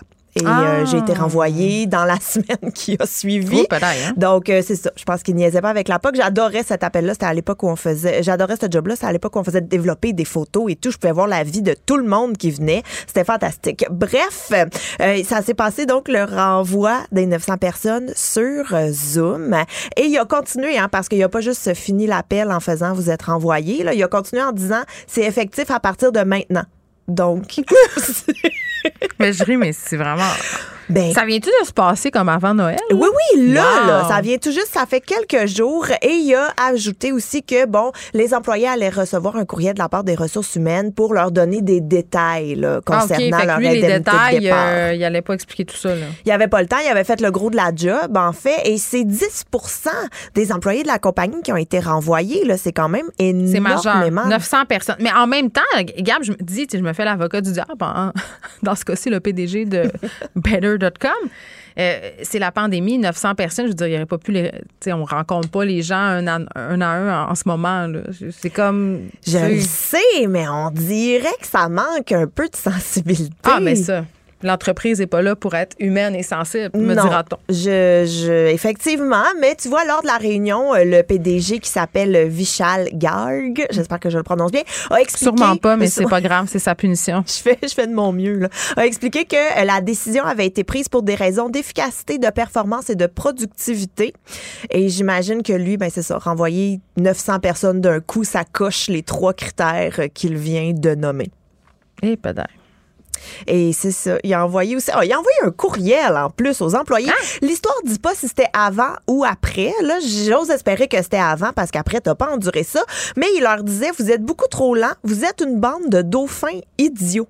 Alors, arrêtez, arrêtez, arrêtez tout de suite, vous m'embarrassez. Ça, c'est pas toi qui fais une joke, là. C'est pas moi, je te jure, noir sur blanc, c'est un courriel que le PDG a envoyé à ses employés pour leur souligner. On dirait que je pense que c'est avant le licenciement. Ben, c'est ce que j'espère. Parce que tu viens de perdre ta job, puis en plus, tu te fais traiter de dauphin idiot. Je trouve En que même temps, là, dauphin, c'est assez cute. là. Oui, mais idiot, c'est pas tant le meilleur Ouais. qualificatif. Mais en tout cas, euh, il gagnera pas le titre euh, du boss euh, de, de l'année. Non, je pense ça comme pas. ça. Ben, tout ce que je te demande, Geneviève, c'est que si tu as à me licencier, fais, fais-le en face. Ben, je te plaît. FaceTime. Ah, OK, Tu peux? FaceTime, OK. déjà, j'accepte. Grande amatrice de vin, je suis devant l'éternel. Euh, quand soudain, euh, que vois-je euh, un vin qui s'agence à mon biscuit préféré, l'Oreo? Mais moi, cette nouvelle-là, Geneviève, m'a levé le cœur. Ah? C'est- je pensais que c'était une blague. Toi, tu pensais que c'était le- les 900 personnes. Mais C'est moi, pas une nouvelle, c'est une révolution. Ah, écoute, un vin, donc la marque Barefoot, qui s'est associé avec Oreo pour offrir dès aujourd'hui, d'ailleurs, si vous êtes curieux, là, vous pouvez le commander en ligne à l'instant. je sais pas. Attends, je vais aller voir. Un vin rouge au Oreo tin. Mais là, attends, c'est pas un. Attends, je veux juste être sûre que je comprends bien le produit, là, Oui. c'est important. Oui, oui.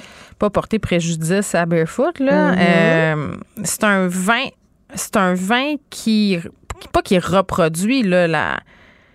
la, la saveur des Oreos. C'est pour s'agencer avec. En fait, c'est un merge. En fait, c'est que tu vas pas, c'est ça, boire du Oreo liquide alcoolisé. C'est pas, comme une affaire qui goûte euh, le truc de chocolat favori ou le truc qui goûte la crème glacée à vanille et SAQ. Là. On n'est pas là, là. Ben en fait, ce qu'on nous propose, ce qu'on nous promet, c'est des, euh, on va, c'est que dans la dégustation du vin, on va pouvoir reconnaître l'arôme des biscuits. Mais là, attends, Gab, excuse-moi. là. Oui, je le sais. Excuse-moi. Là, t'as vu la photo, t'as vu le petit, la boîte là. Non, c'est sold out. C'est déjà sold out. Il y en a plus. Mais voyons donc, ça a commencé à être en vente ce matin là. Ben, c'est marqué sur leur bannière, sold out. Il y en a plus. Fini. Ben écoute, ils ont dû faire bien de l'argent parce C'est le que temps des fêtes. C'était 25 chaque bouteille jusqu'à épuisement des stocks. Donc ça, ça veut dire qu'il n'y en aura pas d'autres, à Ben, moins... C'est quand même une bonne nouvelle, je pense. à moins qu'il y ait euh, des demandes. Mais moi, ce que j'aimais quand même, c'était que euh, le package, donc quand tu commandes ta bouteille, elle vient avec ces deux bouteilles de vin qui viennent avec à côté un petit paquet Mm. de Oreo Tin pour que tu puisses déguster les deux en même Mm. Mais temps. tu sais que nous, on n'aurait même pas pu euh, avoir le privilège d'y goûter, hein, parce que c'était même pas disponible au Canada. Ah. Mais non. Écoute, Ben, on était épargnés. Ben non, mais apparemment, euh, là, c'est sold out à la- à l'échelle planétaire. En tout cas, si je me fie à, la- à leur bannière, c'est ça qui se passe. Donc voilà, on n'aura pas le grand privilège euh, de goûter à ce délice. Ben, Merci, Carl. salut. Pendant que votre attention est centrée sur cette voix qui vous parle ici, ou encore là, tout près ici, très loin là-bas, Ou même très, très loin. Celle de Desjardins Entreprises est centrée sur plus de 400 000 entreprises partout autour de vous. Depuis plus de 120 ans, nos équipes dédiées accompagnent les entrepreneurs d'ici à chaque étape pour qu'ils puissent rester centrés sur ce qui compte, la croissance de leur entreprise.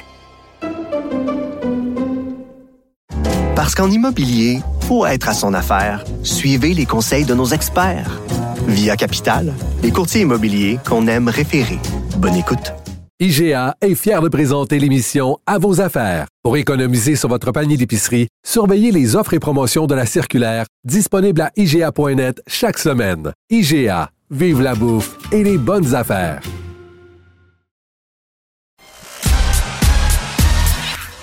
Geneviève Peterson. Elle est aussi passionnée quand elle parle de religion que de littérature. Elle saisit tous les enjeux et en parle ouvertement. Vous écoutez Geneviève Peterson.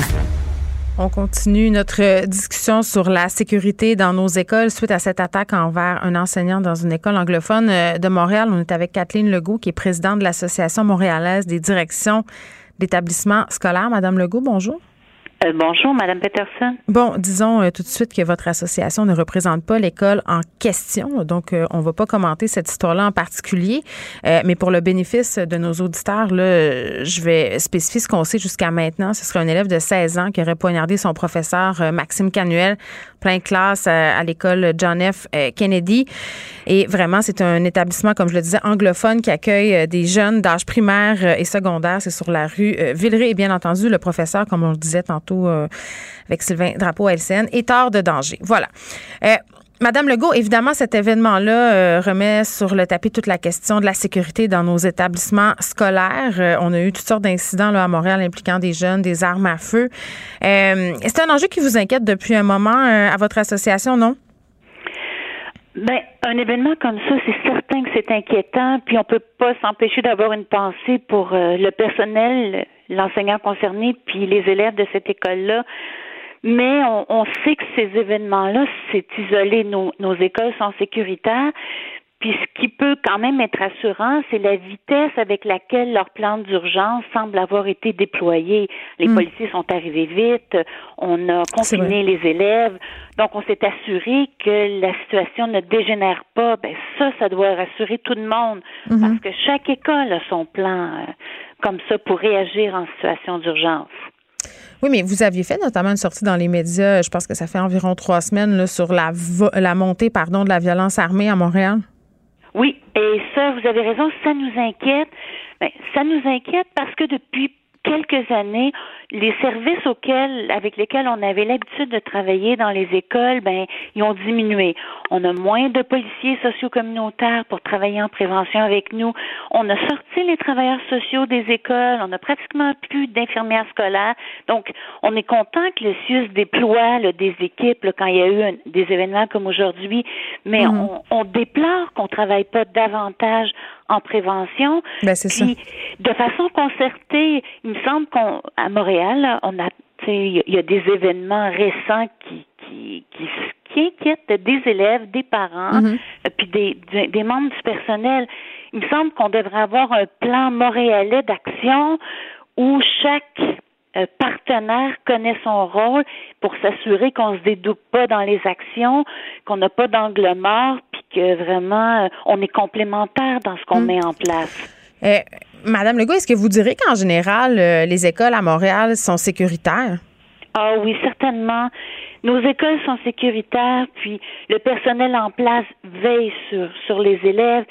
Cependant, comme comme euh, on l'entend, hein, on fait face à une pénurie de personnel. Mais c'est ça. Il nous, il nous manque d'éducateurs spécialisés, il nous manque de psychoéducateurs, il nous manque même d'enseignants qualifiés. Donc, ça complexifie notre travail bon, c'est sûr que si on nous dit qu'on va investir euh, davantage dans la prévention, puis c'est le message qu'on a entendu euh, la vice-première ministre, bon, c'est positif, mais on peut pas, ça peut pas être seulement ça la réponse. Il faut s'assurer que les actions sont bien planifiées, puis qu'on, puis qu'on fasse ce soit efficace et que ça nous permette de, de régler le problème peut-être un peu à la source aussi.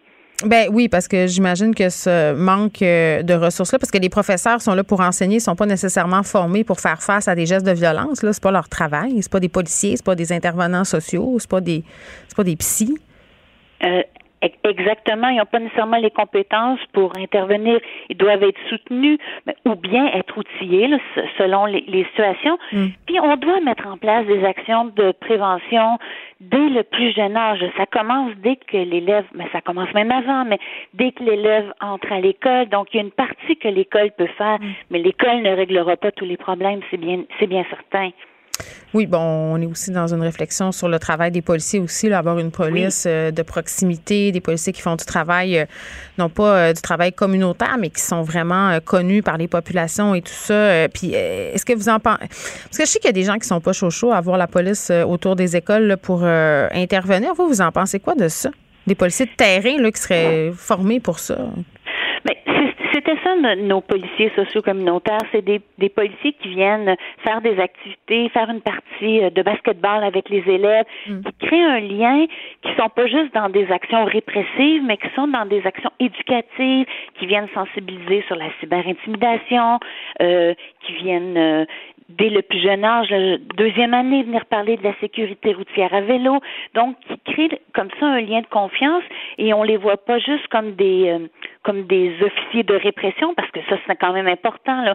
Quand on parle des armes à feu, ça n'en prend des actions de, de répression, mais quand on est dans les écoles, nous on est dans un cadre d'éducation, de prévention, puis d'accompagnement des élèves aussi. Donc euh, nous on y croit à ça. Hum. Euh, pour la partie scolaire. Bon, c'est sûr que pour, pour le reste, ben, ça appartient peut-être à d'autres instances de se prononcer. Oui, puis quand il arrive quelque chose comme euh, ça s'est passé ce matin dans cette école euh, à Montréal, euh, L'information circule très vite entre les écoles. Moi, j'ai ma fille qui m'a texté parce qu'évidemment, là, tout le monde se parle avec les téléphones intelligents, les médias sociaux, puis là, l'information est déformée, puis ce qui se passe dans une autre école, là, ça se rend, puis c'est pas tout à fait ça comment on intervient, comment on parle euh, aux élèves qui sont pas nécessairement euh, les élèves dans cette école-là, parce que j'imagine que dans cette école-là, il va y avoir un, plan d'intervention qui va être déployé pour accompagner les profs et les élèves. Là. Oui. Euh, mais quand il se passe quelque chose comme ça, les directions d'école, est-ce qu'ils ont des plans? Est-ce que vous en parlez avec les élèves, avec les profs? Comment ça se passe? Mais on n'a pas le choix de l'aborder parce que parce que cette inquiétude-là qui est dans l'école où il y a eu l'incident, elle se transfère dans nos milieux. C'est ça. On l'a vu avec le décès du jeune dernièrement il a fallu l'aborder dans nos écoles, en tout cas nous c'était dans les écoles secondaires, parce que les jeunes en parlent, parce que ça les inquiète, parce que ça les interpelle. Donc on ne peut pas faire autrement que, que d'aborder euh, puis de, de regarder aussi, peut-être que même certains de nos élèves ont besoin de soutien ça, euh, par rapport à à comment euh, comment ça les inquiète. Ben oui, effectivement, parce que bon, quand on est ado, on se fait toutes sortes euh, de scénarios dans notre tête, puis c'est bien normal. Puis même les parents s'en font aussi. Là, il y a bien des parents qui nous écoutent qui doivent être excessivement inquiets en ce moment. Là. Oui, certainement. Les parents ont besoin d'être assurés hmm. par rapport à ce qui se passe dans leur, à leur école, puis probablement que les écoles vont en profiter pour revoir, euh, juste euh, rappeler à tout le monde le plan d'urgence, le plan de confinement. Chaque école a la responsabilité là, euh, de d'être prêt à réagir si un intrus dans l'école. Donc, c'est ces tristes événements-là, mais ça nous rappelle nos responsabilités d'assurer la sécurité des lieux, mais aussi d'assurer le sentiment de sécurité hmm. de nos jeunes. Bon, dans tous ces incidents euh, qui impliquent des armes à feu, euh, puis pas nécessairement juste ça, les incidents violents entre les gangs, il y a beaucoup des questions des, des, médias sociaux, de la façon dont la tension augmentait sur les médias sociaux. Euh, ça, c'est une chose, mais je voulais vous poser la question sur les médias sociaux en général, le pouvoir qu'ont les écoles. Parce que euh, c'est indéniable de le dire que les médias sociaux jouent un rôle fondamental dans la socialisation des jeunes. Ils se parlent là-dessus. Il y, a des, il y a des pages aussi qui sont créées, qui sont en rapport avec certaines écoles. Le contenu qu'on retrouve euh, est souvent problématique, porte à l'intimidation. Il y a même des menaces. Euh, comme direction, quand il y a des abus comme ça, là, euh, qui se déroulent en ligne, des dérapages sur les médias sociaux, est-ce que vous avez euh, un pouvoir d'agir? Est-ce que c'est comme si on dit, ben, écoutez, un incident qui se passe pas sur le terrain de l'école, ça concerne pas l'école? Parce que ça sent. Moi, j'ai des incidents qui viennent à mes oreilles, euh, Madame Legault, de plus en plus, là, de parents qui sont un peu dépassés puis qui se disent, OK, mais il y a des pages Instagram sur l'école de mon enfant, puis on sait pas trop quoi faire avec ça, là. Euh, effectivement, c'est c'est pas facile à gérer, puis c'est un ce sont des, des incidents qui prennent de l'ampleur. Mais nous, quand ça concerne des élèves sous notre responsabilité, que ce soit des menaces physiques, des menaces verbales ou des menaces dans le cyberespace dont on est informé, mais on va intervenir on va intervenir si ça touche des élèves de notre école et, et que. Et mais vous n'avez pas le pouvoir de faire fermer ces pages-là. Là. Euh, on a, nous, le pouvoir qu'on a, c'est l'éducation auprès des élèves, la sensibilisation auprès des parents. Puis, euh, non, effectivement, on peut pas faire fermer des, des, pages personnelles, mais on peut expliquer aux jeunes euh, les enjeux. Hein, on, on peut pas faire des menaces comme ça euh, à d'autres sans conséquence. Donc, nous, on, on, est des, on, nous sommes des milieux d'éducation. Puis, s'il y a des actes euh, criminels ou mais là c'est aux parents d'aller porter plainte là, pour leurs enfants. Mm. mais nous on, reste dans toujours dans notre créneau là d'accompagner. Ben, ben, puis là ça se peut qu'on ait qu'il y ait des sanctions aussi là pour des gestes graves mais toujours dans le cadre de l'éducation eh mon Dieu, ça doit tellement être compliqué à contrôler. Puis pendant ce temps-là, on a le président d'Instagram qui est le Sénat américain pour dire Ah, nous, on se préoccupe de la santé mentale de nos adolescents, alors qu'il y a plein de contenus problématiques euh, qui circulent sur cette plateforme-là. malheureusement, malheureusement, beaucoup de parents ne savent pas que leurs enfants sont sur les réseaux sociaux. Ben Souvent, c'est nous qui leur apprenons, puis là, je vous parle du primaire, c'est nous qui leur apprenons quand on gère une situation problématique, puis qu'on fait venir les parents pour leur expliquer les enjeux, puis là, ils découvrent et ils sont vraiment étonnés. Donc, moi aussi, je pense qu'il y a peut-être lieu de regarder comment on va mieux outiller les parents pour qu'ils puissent mieux accompagner leurs enfants. Ouais, puis écoutez, là, moi, je me considère comme une mère outillée, là, puis parfois, je suis dépassée euh, par les événements, puis on peut pas être au courant de tout, on peut pas voir tout, puis quand ils ont 15-16 ans, on peut pas être toujours par-dessus leur épaule, donc c'est quand même assez complexe. Catherine Legault, merci, qui est présidente de l'Association montréalaise des directions d'établissements scolaires. On revenait sur le dossier de la sécurité dans nos écoles. Pendant que votre attention est centrée sur cette voix qui vous parle ici, ou encore là, tout près ici, très loin là-bas, Celle de Desjardins Entreprises est centrée sur plus de 400 000 entreprises partout autour de vous. Depuis plus de 120 ans, nos équipes dédiées accompagnent les entrepreneurs d'ici à chaque étape pour qu'ils puissent rester centrés sur ce qui compte, la croissance de leur entreprise. Parce qu'en immobilier, pour être à son affaire, suivez les conseils de nos experts. Via Capital, les courtiers immobiliers qu'on aime référer. Bonne écoute. IGA est fier de présenter l'émission À vos affaires. Pour économiser sur votre panier d'épicerie, surveillez les offres et promotions de la circulaire disponible à IGA.net chaque semaine. IGA, vive la bouffe et les bonnes affaires. Ne vous laissez pas berner par ces prises de position saisissantes.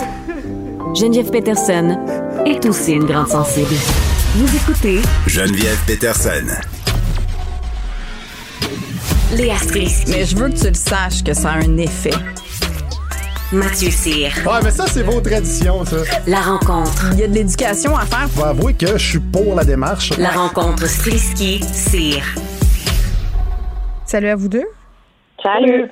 Bon, on va se parler de jeux vidéo aujourd'hui, euh, plus précisément du jeu NHL, le jeu auquel je n'ai jamais joué, mais auquel j'ai vu beaucoup de personnes de mon entourage, euh, genre, s'adonner euh, à des heures et des heures et des heures euh, de jouage de hockey, euh, même que ça crée parfois des chicanes avec certaines de mes chums. C'est épouvantable, je me confie. Euh, là, il y a des hockeyeuses dans ce jeu vidéo culte, Mathieu. Oui, c'est une très bonne nouvelle. Je veux dire, après le fer à friser, NHL embarque. Euh, Attends, les- tu fais référence aux joueuses de hockey euh, canadiennes qui ont reçu des fers à friser euh, comme prix là, quand ils ont gagné je sais pas, à la Coupe du Monde, je pense, ça? Oui, exactement. Les joueurs, les joueurs étoiles du match qui Oui. avaient reçu des fers à friser. Une le belle boîte. exactement. Ben là, écoute, c'est un petit peu plus le fun comme prix.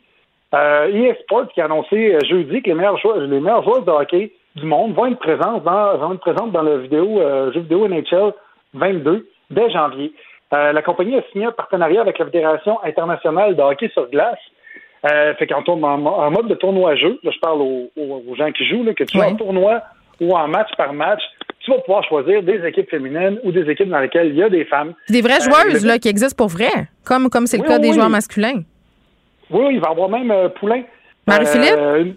Exactement, une des joueuses étoiles du Canada qui va être disponible là-dedans. Et euh, le vice-président directeur général d'EA Sports, il dit que l'arrivée des formations nationales féminines à NHL 20 2022 va être un moment important pour favoriser la diversité dans la communauté du hockey. Euh, je suis d'accord avec lui, mais je pense, moi, que c'est plus un move de business euh, pour plaire aux gamers co-hockeyeuses parce que regarde les statistiques, les- le gaming est en hausse totale euh, depuis une dizaine d'années. Et en 2006, il y avait seulement 38% des gamers qui étaient des femmes. En 2021, c'est 45% Donc, selon moi, money talks et euh, ça a amené ce move-là, mais. Talks, ben c'est cool, mais puis en même temps, euh, je pense que c'est un geste symbolique. nouvelle. Oui, oui, c'est ça, mais moi, là, euh, Frédéric Mockel, euh, qui est un ancien joueur de hockey, disons-le, et qui a l'air d'aimer ça jouer les jeux vidéo, pose la question sur ça. Et comment ils vont faire pour calculer les statistiques des joueuses euh, versus celles des joueurs? Parce que c'est vrai que normalement, dans ce jeu-là, les performances, c'est celle de la Ligue nationale de hockey. Qu'est-ce qu'ils vont faire? Allez, écoute, on rentre dans des grandes théories de physique quantique. Ça a l'air qu'ils font ça avec des règles de trois et qui comparent euh, justement le nombre de buts dans chacune des ligues et le nombre de pénalités dans chacune des ligues pour essayer de faire quelque chose qui s'équivaut au niveau des stats. Mais Ok. ça va être une certaine, une grosse, grosse gymnastique mathématique à faire. Léa, est-ce que tu penses que les gars qui jouent à, à ce jeu vidéo-là vont vouloir euh, sélectionner des joueuses de hockey? Sont mieux, en tout cas, sont mieux. Euh, mais moi, je trouve que c'est quand même une bonne nouvelle, ne serait-ce que je pense à mes gars, tu sais, qui jouent, euh, tu sais, pour les enfants, là, quand même, que, je sais pas, ils aient accès à une espèce de diversité, qu'ils voient que des femmes aussi, ça sait faire autre chose que se faire les ongles et les cheveux, tu sais, c'est quand même un progrès. J'espère juste que ils vont pas tomber dans le piège de tout ce qui est une femme dans un jeu vidéo, puis là, ils vont nous faire des hockeyeuses qui ont l'air de Lara Croft avec des immenses totons, genre. Oh my God, faudrait pas que ça soit ça, hein? Ah, que c'est ça, dans le fond. C'était ça leur puis c'était ça leur plan en fait. All along, c'était juste pour sexualiser les joueurs. Ils vont jouer en bikini, ils seront même pas bien en hockey. que oui. C'est comme. Ça. il avait fait à un moment donné la football, le football féminin, c'était la lingerie football league. Ah wow. Ouais. Mais quand Ouais, j'étais petite, je me souviens que quand j'étais petite, je me souviens qu'on jouait au Nintendo puis on jouait au soccer sur Nintendo en genre 1989 et les games s'arrêtaient pour qu'il y ait ce qu'on appelait des petites nénettes. Alors c'était des espèces de petites cheerleaders qui arrivaient et qui bougeaient leurs pixels et c'était ça la représentation des femmes dans les jeux vidéo dans les années 80. Donc c'est quand même un, un progrès que maintenant on ait du talent au hockey. Tu sais, C'est déjà ça. Oui, mais on est Ben encore dans des personnages féminins. euh, Puis là, je parle pas de, de NHL visiblement, là, mais dans, dans des jeux vidéo euh, très populaires, la personnification des femmes est, disons, comment dire, assez caricaturale. Euh, les, les- les silhouettes sont, sont, sont sculpturales, Ben, disons on ça va- comme ça. On va se le dire, le, le- le milieu du gaming, c'est un milieu de gars. Euh, c'est un milieu Ouais. de gars beaucoup souvent, en fait très souvent solitaire, qui jouent Mm. en réseau. Euh, fait que, tu sais, du Lara Croft avec euh, une grosse poitrine, ça fait vendre énormément. Mais là, Mais justement, tant que ça, le- les gars achètent ça pour fantasmer sur un personnage en pixels. Moi, c'est ce bout-là que j'ai de la misère à comprendre. écoute, t'as aucune idée. Moi, quand j'étais jeune, là, euh, la petite chinoise dans Street Fighter, là, Ouais. Caroline, j'ai trouvé. Pour vrai? Ben oui! Oh my God! Toi, tu t'en rappelles? Oui! Ah, ouais. OK. Bon, mais il y a des gars qui fantasment sur des personnages euh, de jeux vidéo euh, de sexe féminin qui sont représentés de façon caricaturale. Je lisais dans la presse euh, un reportage où on disait qu'il allait avoir un personnage de jeu vidéo trans. Donc, euh, voilà. Tu sais, ça, à un moment donné, je pense qu'on on évolue dans plus de représentativité dans les jeux vidéo. C'est le reflet de la société. Donc, c'est quand même euh, une très, très bonne chose. Je sais pas si je vais jouer, par exemple. Je dois vous confesser, là, je penserais pas. J'ai pas de. À NHL ou au jeu avec la trans? Avec le trans? Ben, les jeux vidéo en général, là, je pense que Ouais, euh, j'ai essayé. Non, mais j'ai joué tard dans ma vie. Pour vrai, quand j'ai accouché de ma première fille, j'étais en train de passer Resident Evil. Ça, je m'en rappelle. Mais ap- après ça, euh, on dirait que j'ai, je sais pas, j'avais plus le temps ou j'avais plus cette énergie-là. Puis à un moment donné, les manettes sont devenues trop compliquées. Yo, je suis tellement d'accord, c'est là que je m'en allais. Mais même moi, depuis qu'il y a une On caméra qui se regarde d'en haut et qu'une caméra, tu sais, dans notre temps, là, le bonhomme bougeait juste dans, une, dans un sens. Maintenant que tu peux contrôler la caméra, je suis comme non. Eh non, c'est bien trop. Mon pauvre cerveau en peut plus. Puis mon mon ami a encore un vieux Nintendo là, avec la manette carrée puis les quatre pitons. Là, Oui. Puis je trouve que c'est vraiment le fun. Tu sais, quand t'es. Ben, tu- voyons là. Je vous donne le truc pour apprendre euh, à jouer aux jeux vidéo. Il faut que tu ailles le temps. Et pour avoir le temps, ben, il faut que tu te blesses. Fait que le best, c'est tu vas dehors, tu fais tes calculs. Après ça, tu passes deux semaines dans ta chambre puis tu connais tous les pitons. Puis t'as pas le choix. T'as pas le choix de, de comprendre l'espace spatio-temporel 3D des, des jeux vidéo. Euh, Exactement. on parle du Tour de France, euh, Léa. Ma nouvelle préférée de l'année, tout Mais le monde. voyons! La. Mais oui! La madame qui a fait tomber tout le Tour de France parce qu'elle tenait une pancarte. Tu me niaises. Allez, papy, mamie, en allemand. oui, oui, on s'en souvient au mois de juin, dans une étape euh, très sérieuse du Tour de France. Oui. Elle s'est malheureusement mise devant le peloton et elle a causé un très grave accident et a fait renverser des dizaines et des centaines de cyclistes professionnels juste terrible. avec sa pancarte. C'est ma nouvelle préférée parce que je trouve que c'est l'illustration même de shit happens. Là. C'est tout le monde se mettait à sa place, tout le monde était comme ouch, comment je voudrais pas être elle.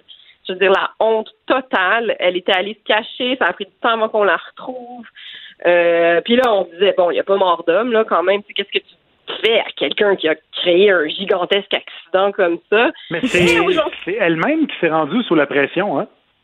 Ah oui, c'est ça. Elle, a finalement, elle, finalement est allée puis au poste. Pour Ah, dire, je Oh, mais attends, on l'avait pas, on vous avait pas capté ça sur caméra. Elle était, était incognito jusqu'à présent. Non, non. Euh, ben, c'est-à-dire qu'on la voyait, mais elle avait une casquette puis des lunettes. Ah, OK. puis, Fait qu'on euh, savait pas c'était qui vraiment.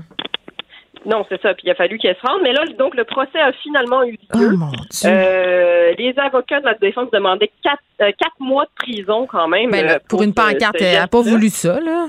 Franchement. Ben non, mais c'est ça. Mais finalement, elle s'en sort avec 1200 euh, euros d'amende, donc environ 1700 dollars.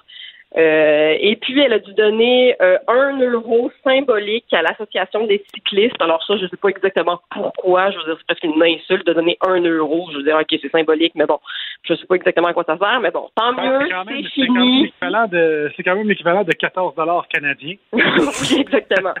Ce, ce qui est une heure de salaire au pied de cochon. C'est quand même quelque chose. Euh, et puis, euh, mais tant mieux pour elle, c'est juste une amende. euh, et puis tant mieux pour moi parce que ça m'a donné une idée de déguisement d'Halloween. À l'Halloween, je me suis déguisée en cette madame qui représente pour moi juste une belle fable de cette année qui se résume en shit happens, tout le monde, ça arrive. Des fois, tu crées un gros accident avec des coureurs professionnels cyclistes qui ont des vélos à 100 000 piastres parce que tu as écrit « Allô, papy, mamie » sur une pancarte. Est-ce que les gens, ils comprenaient-tu en quoi t'étais déguisé? Mais oui, je l'ai. euh, ben, tu sais, moi, je vais pas dans la rue, là. Moi, moi Ok, un ok. déguisement d'Halloween, ça sert juste à me prendre en photo puis le mettre sur Instagram. Ça, tu vois, c'est, ça, c'est comme ça que je passe l'Halloween. On voit là, avec ton manteau jaune euh, puis tes lunettes fumées, là, tu m'envoies une photo. Bon, très réussi.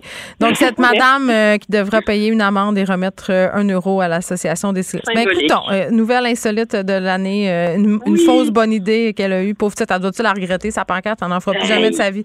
Maintenant. à demain. À demain, bye. Culture et société.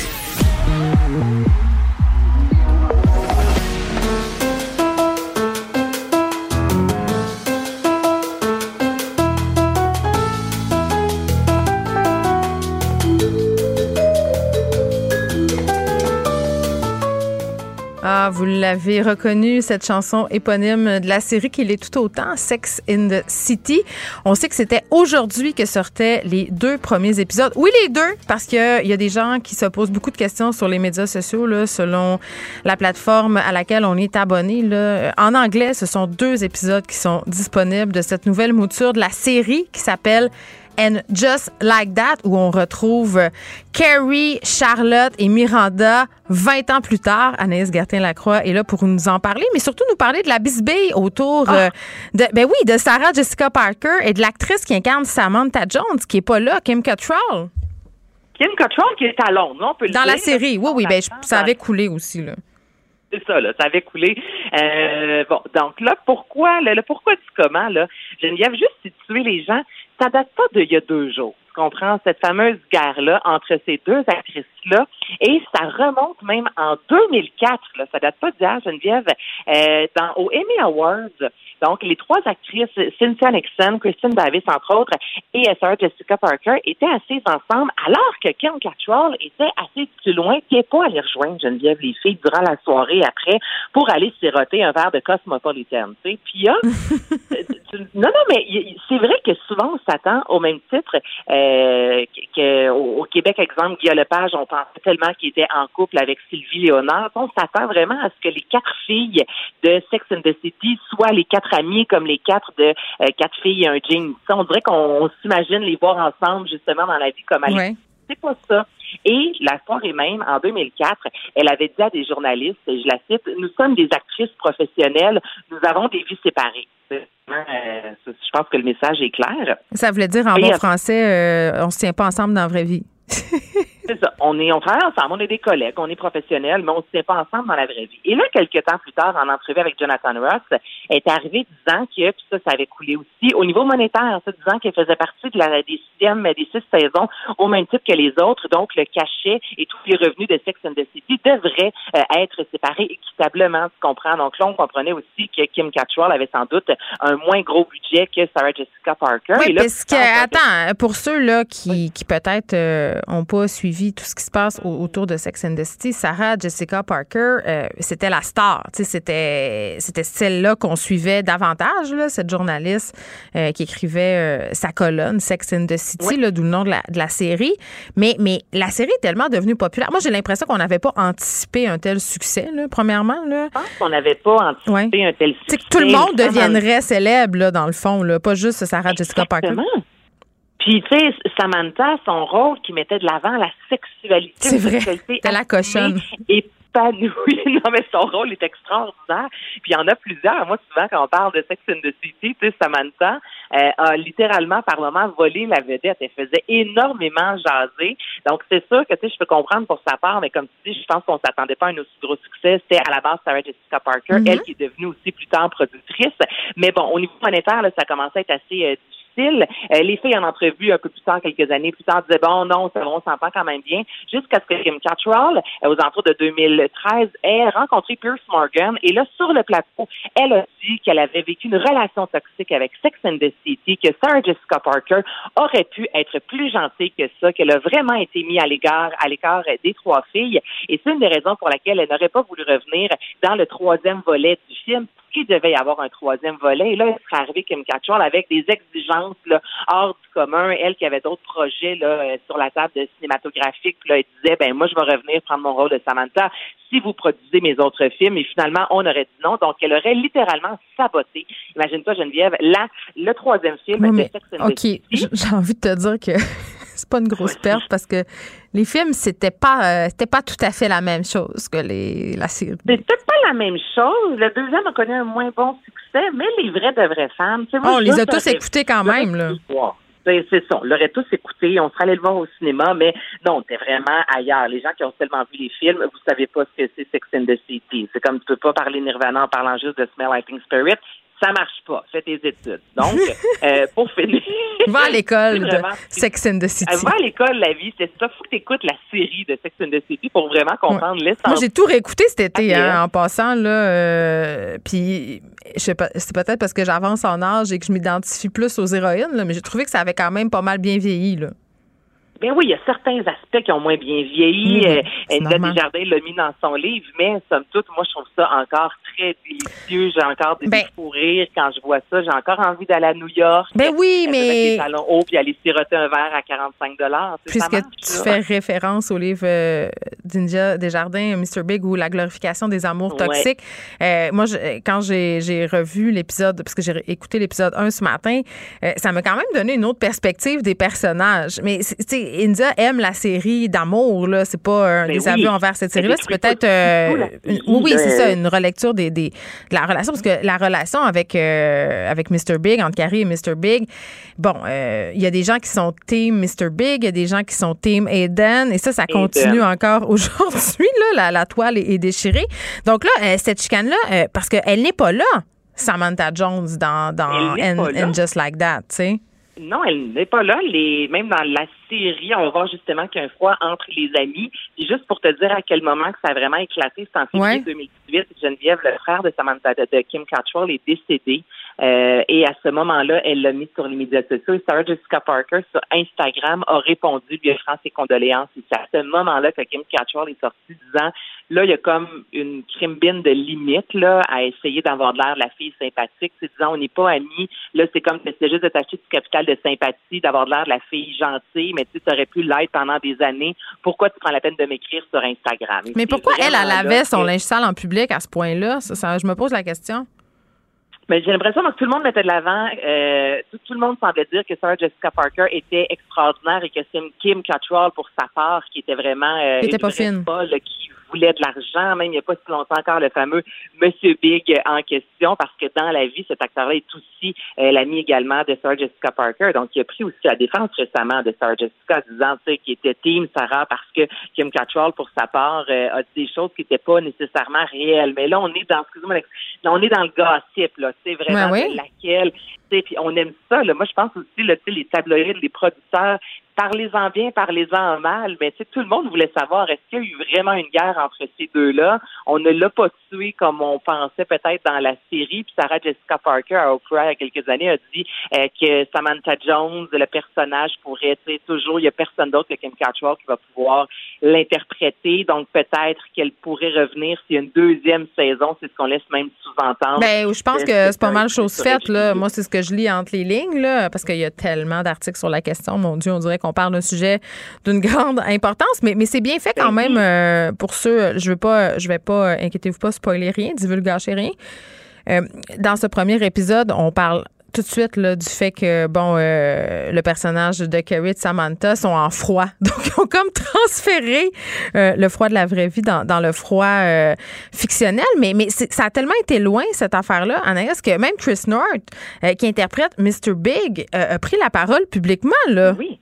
Il a pris vraiment, c'est ça, la parole pour défendre Sarah Jessica Parker notamment dans Los Angeles Times, disant que Sarah Jessica Parker euh, avait été était une bonne personne, tu comprends, et que Kim Cattrall avait vraiment euh, dressé comme un portrait d'elle qui n'était pas la réalité. Donc là, les deux pitchent des bananes. Euh, on voit Chris North qui a vraiment pris son, il a pris un, le, son, son, son, euh, son, son côté, là. c'est quoi l'expression, Geneviève? Il a pris son camp, bon, ça? oui il a choisi son camp il a pris son Il a bord choisi euh, son camp.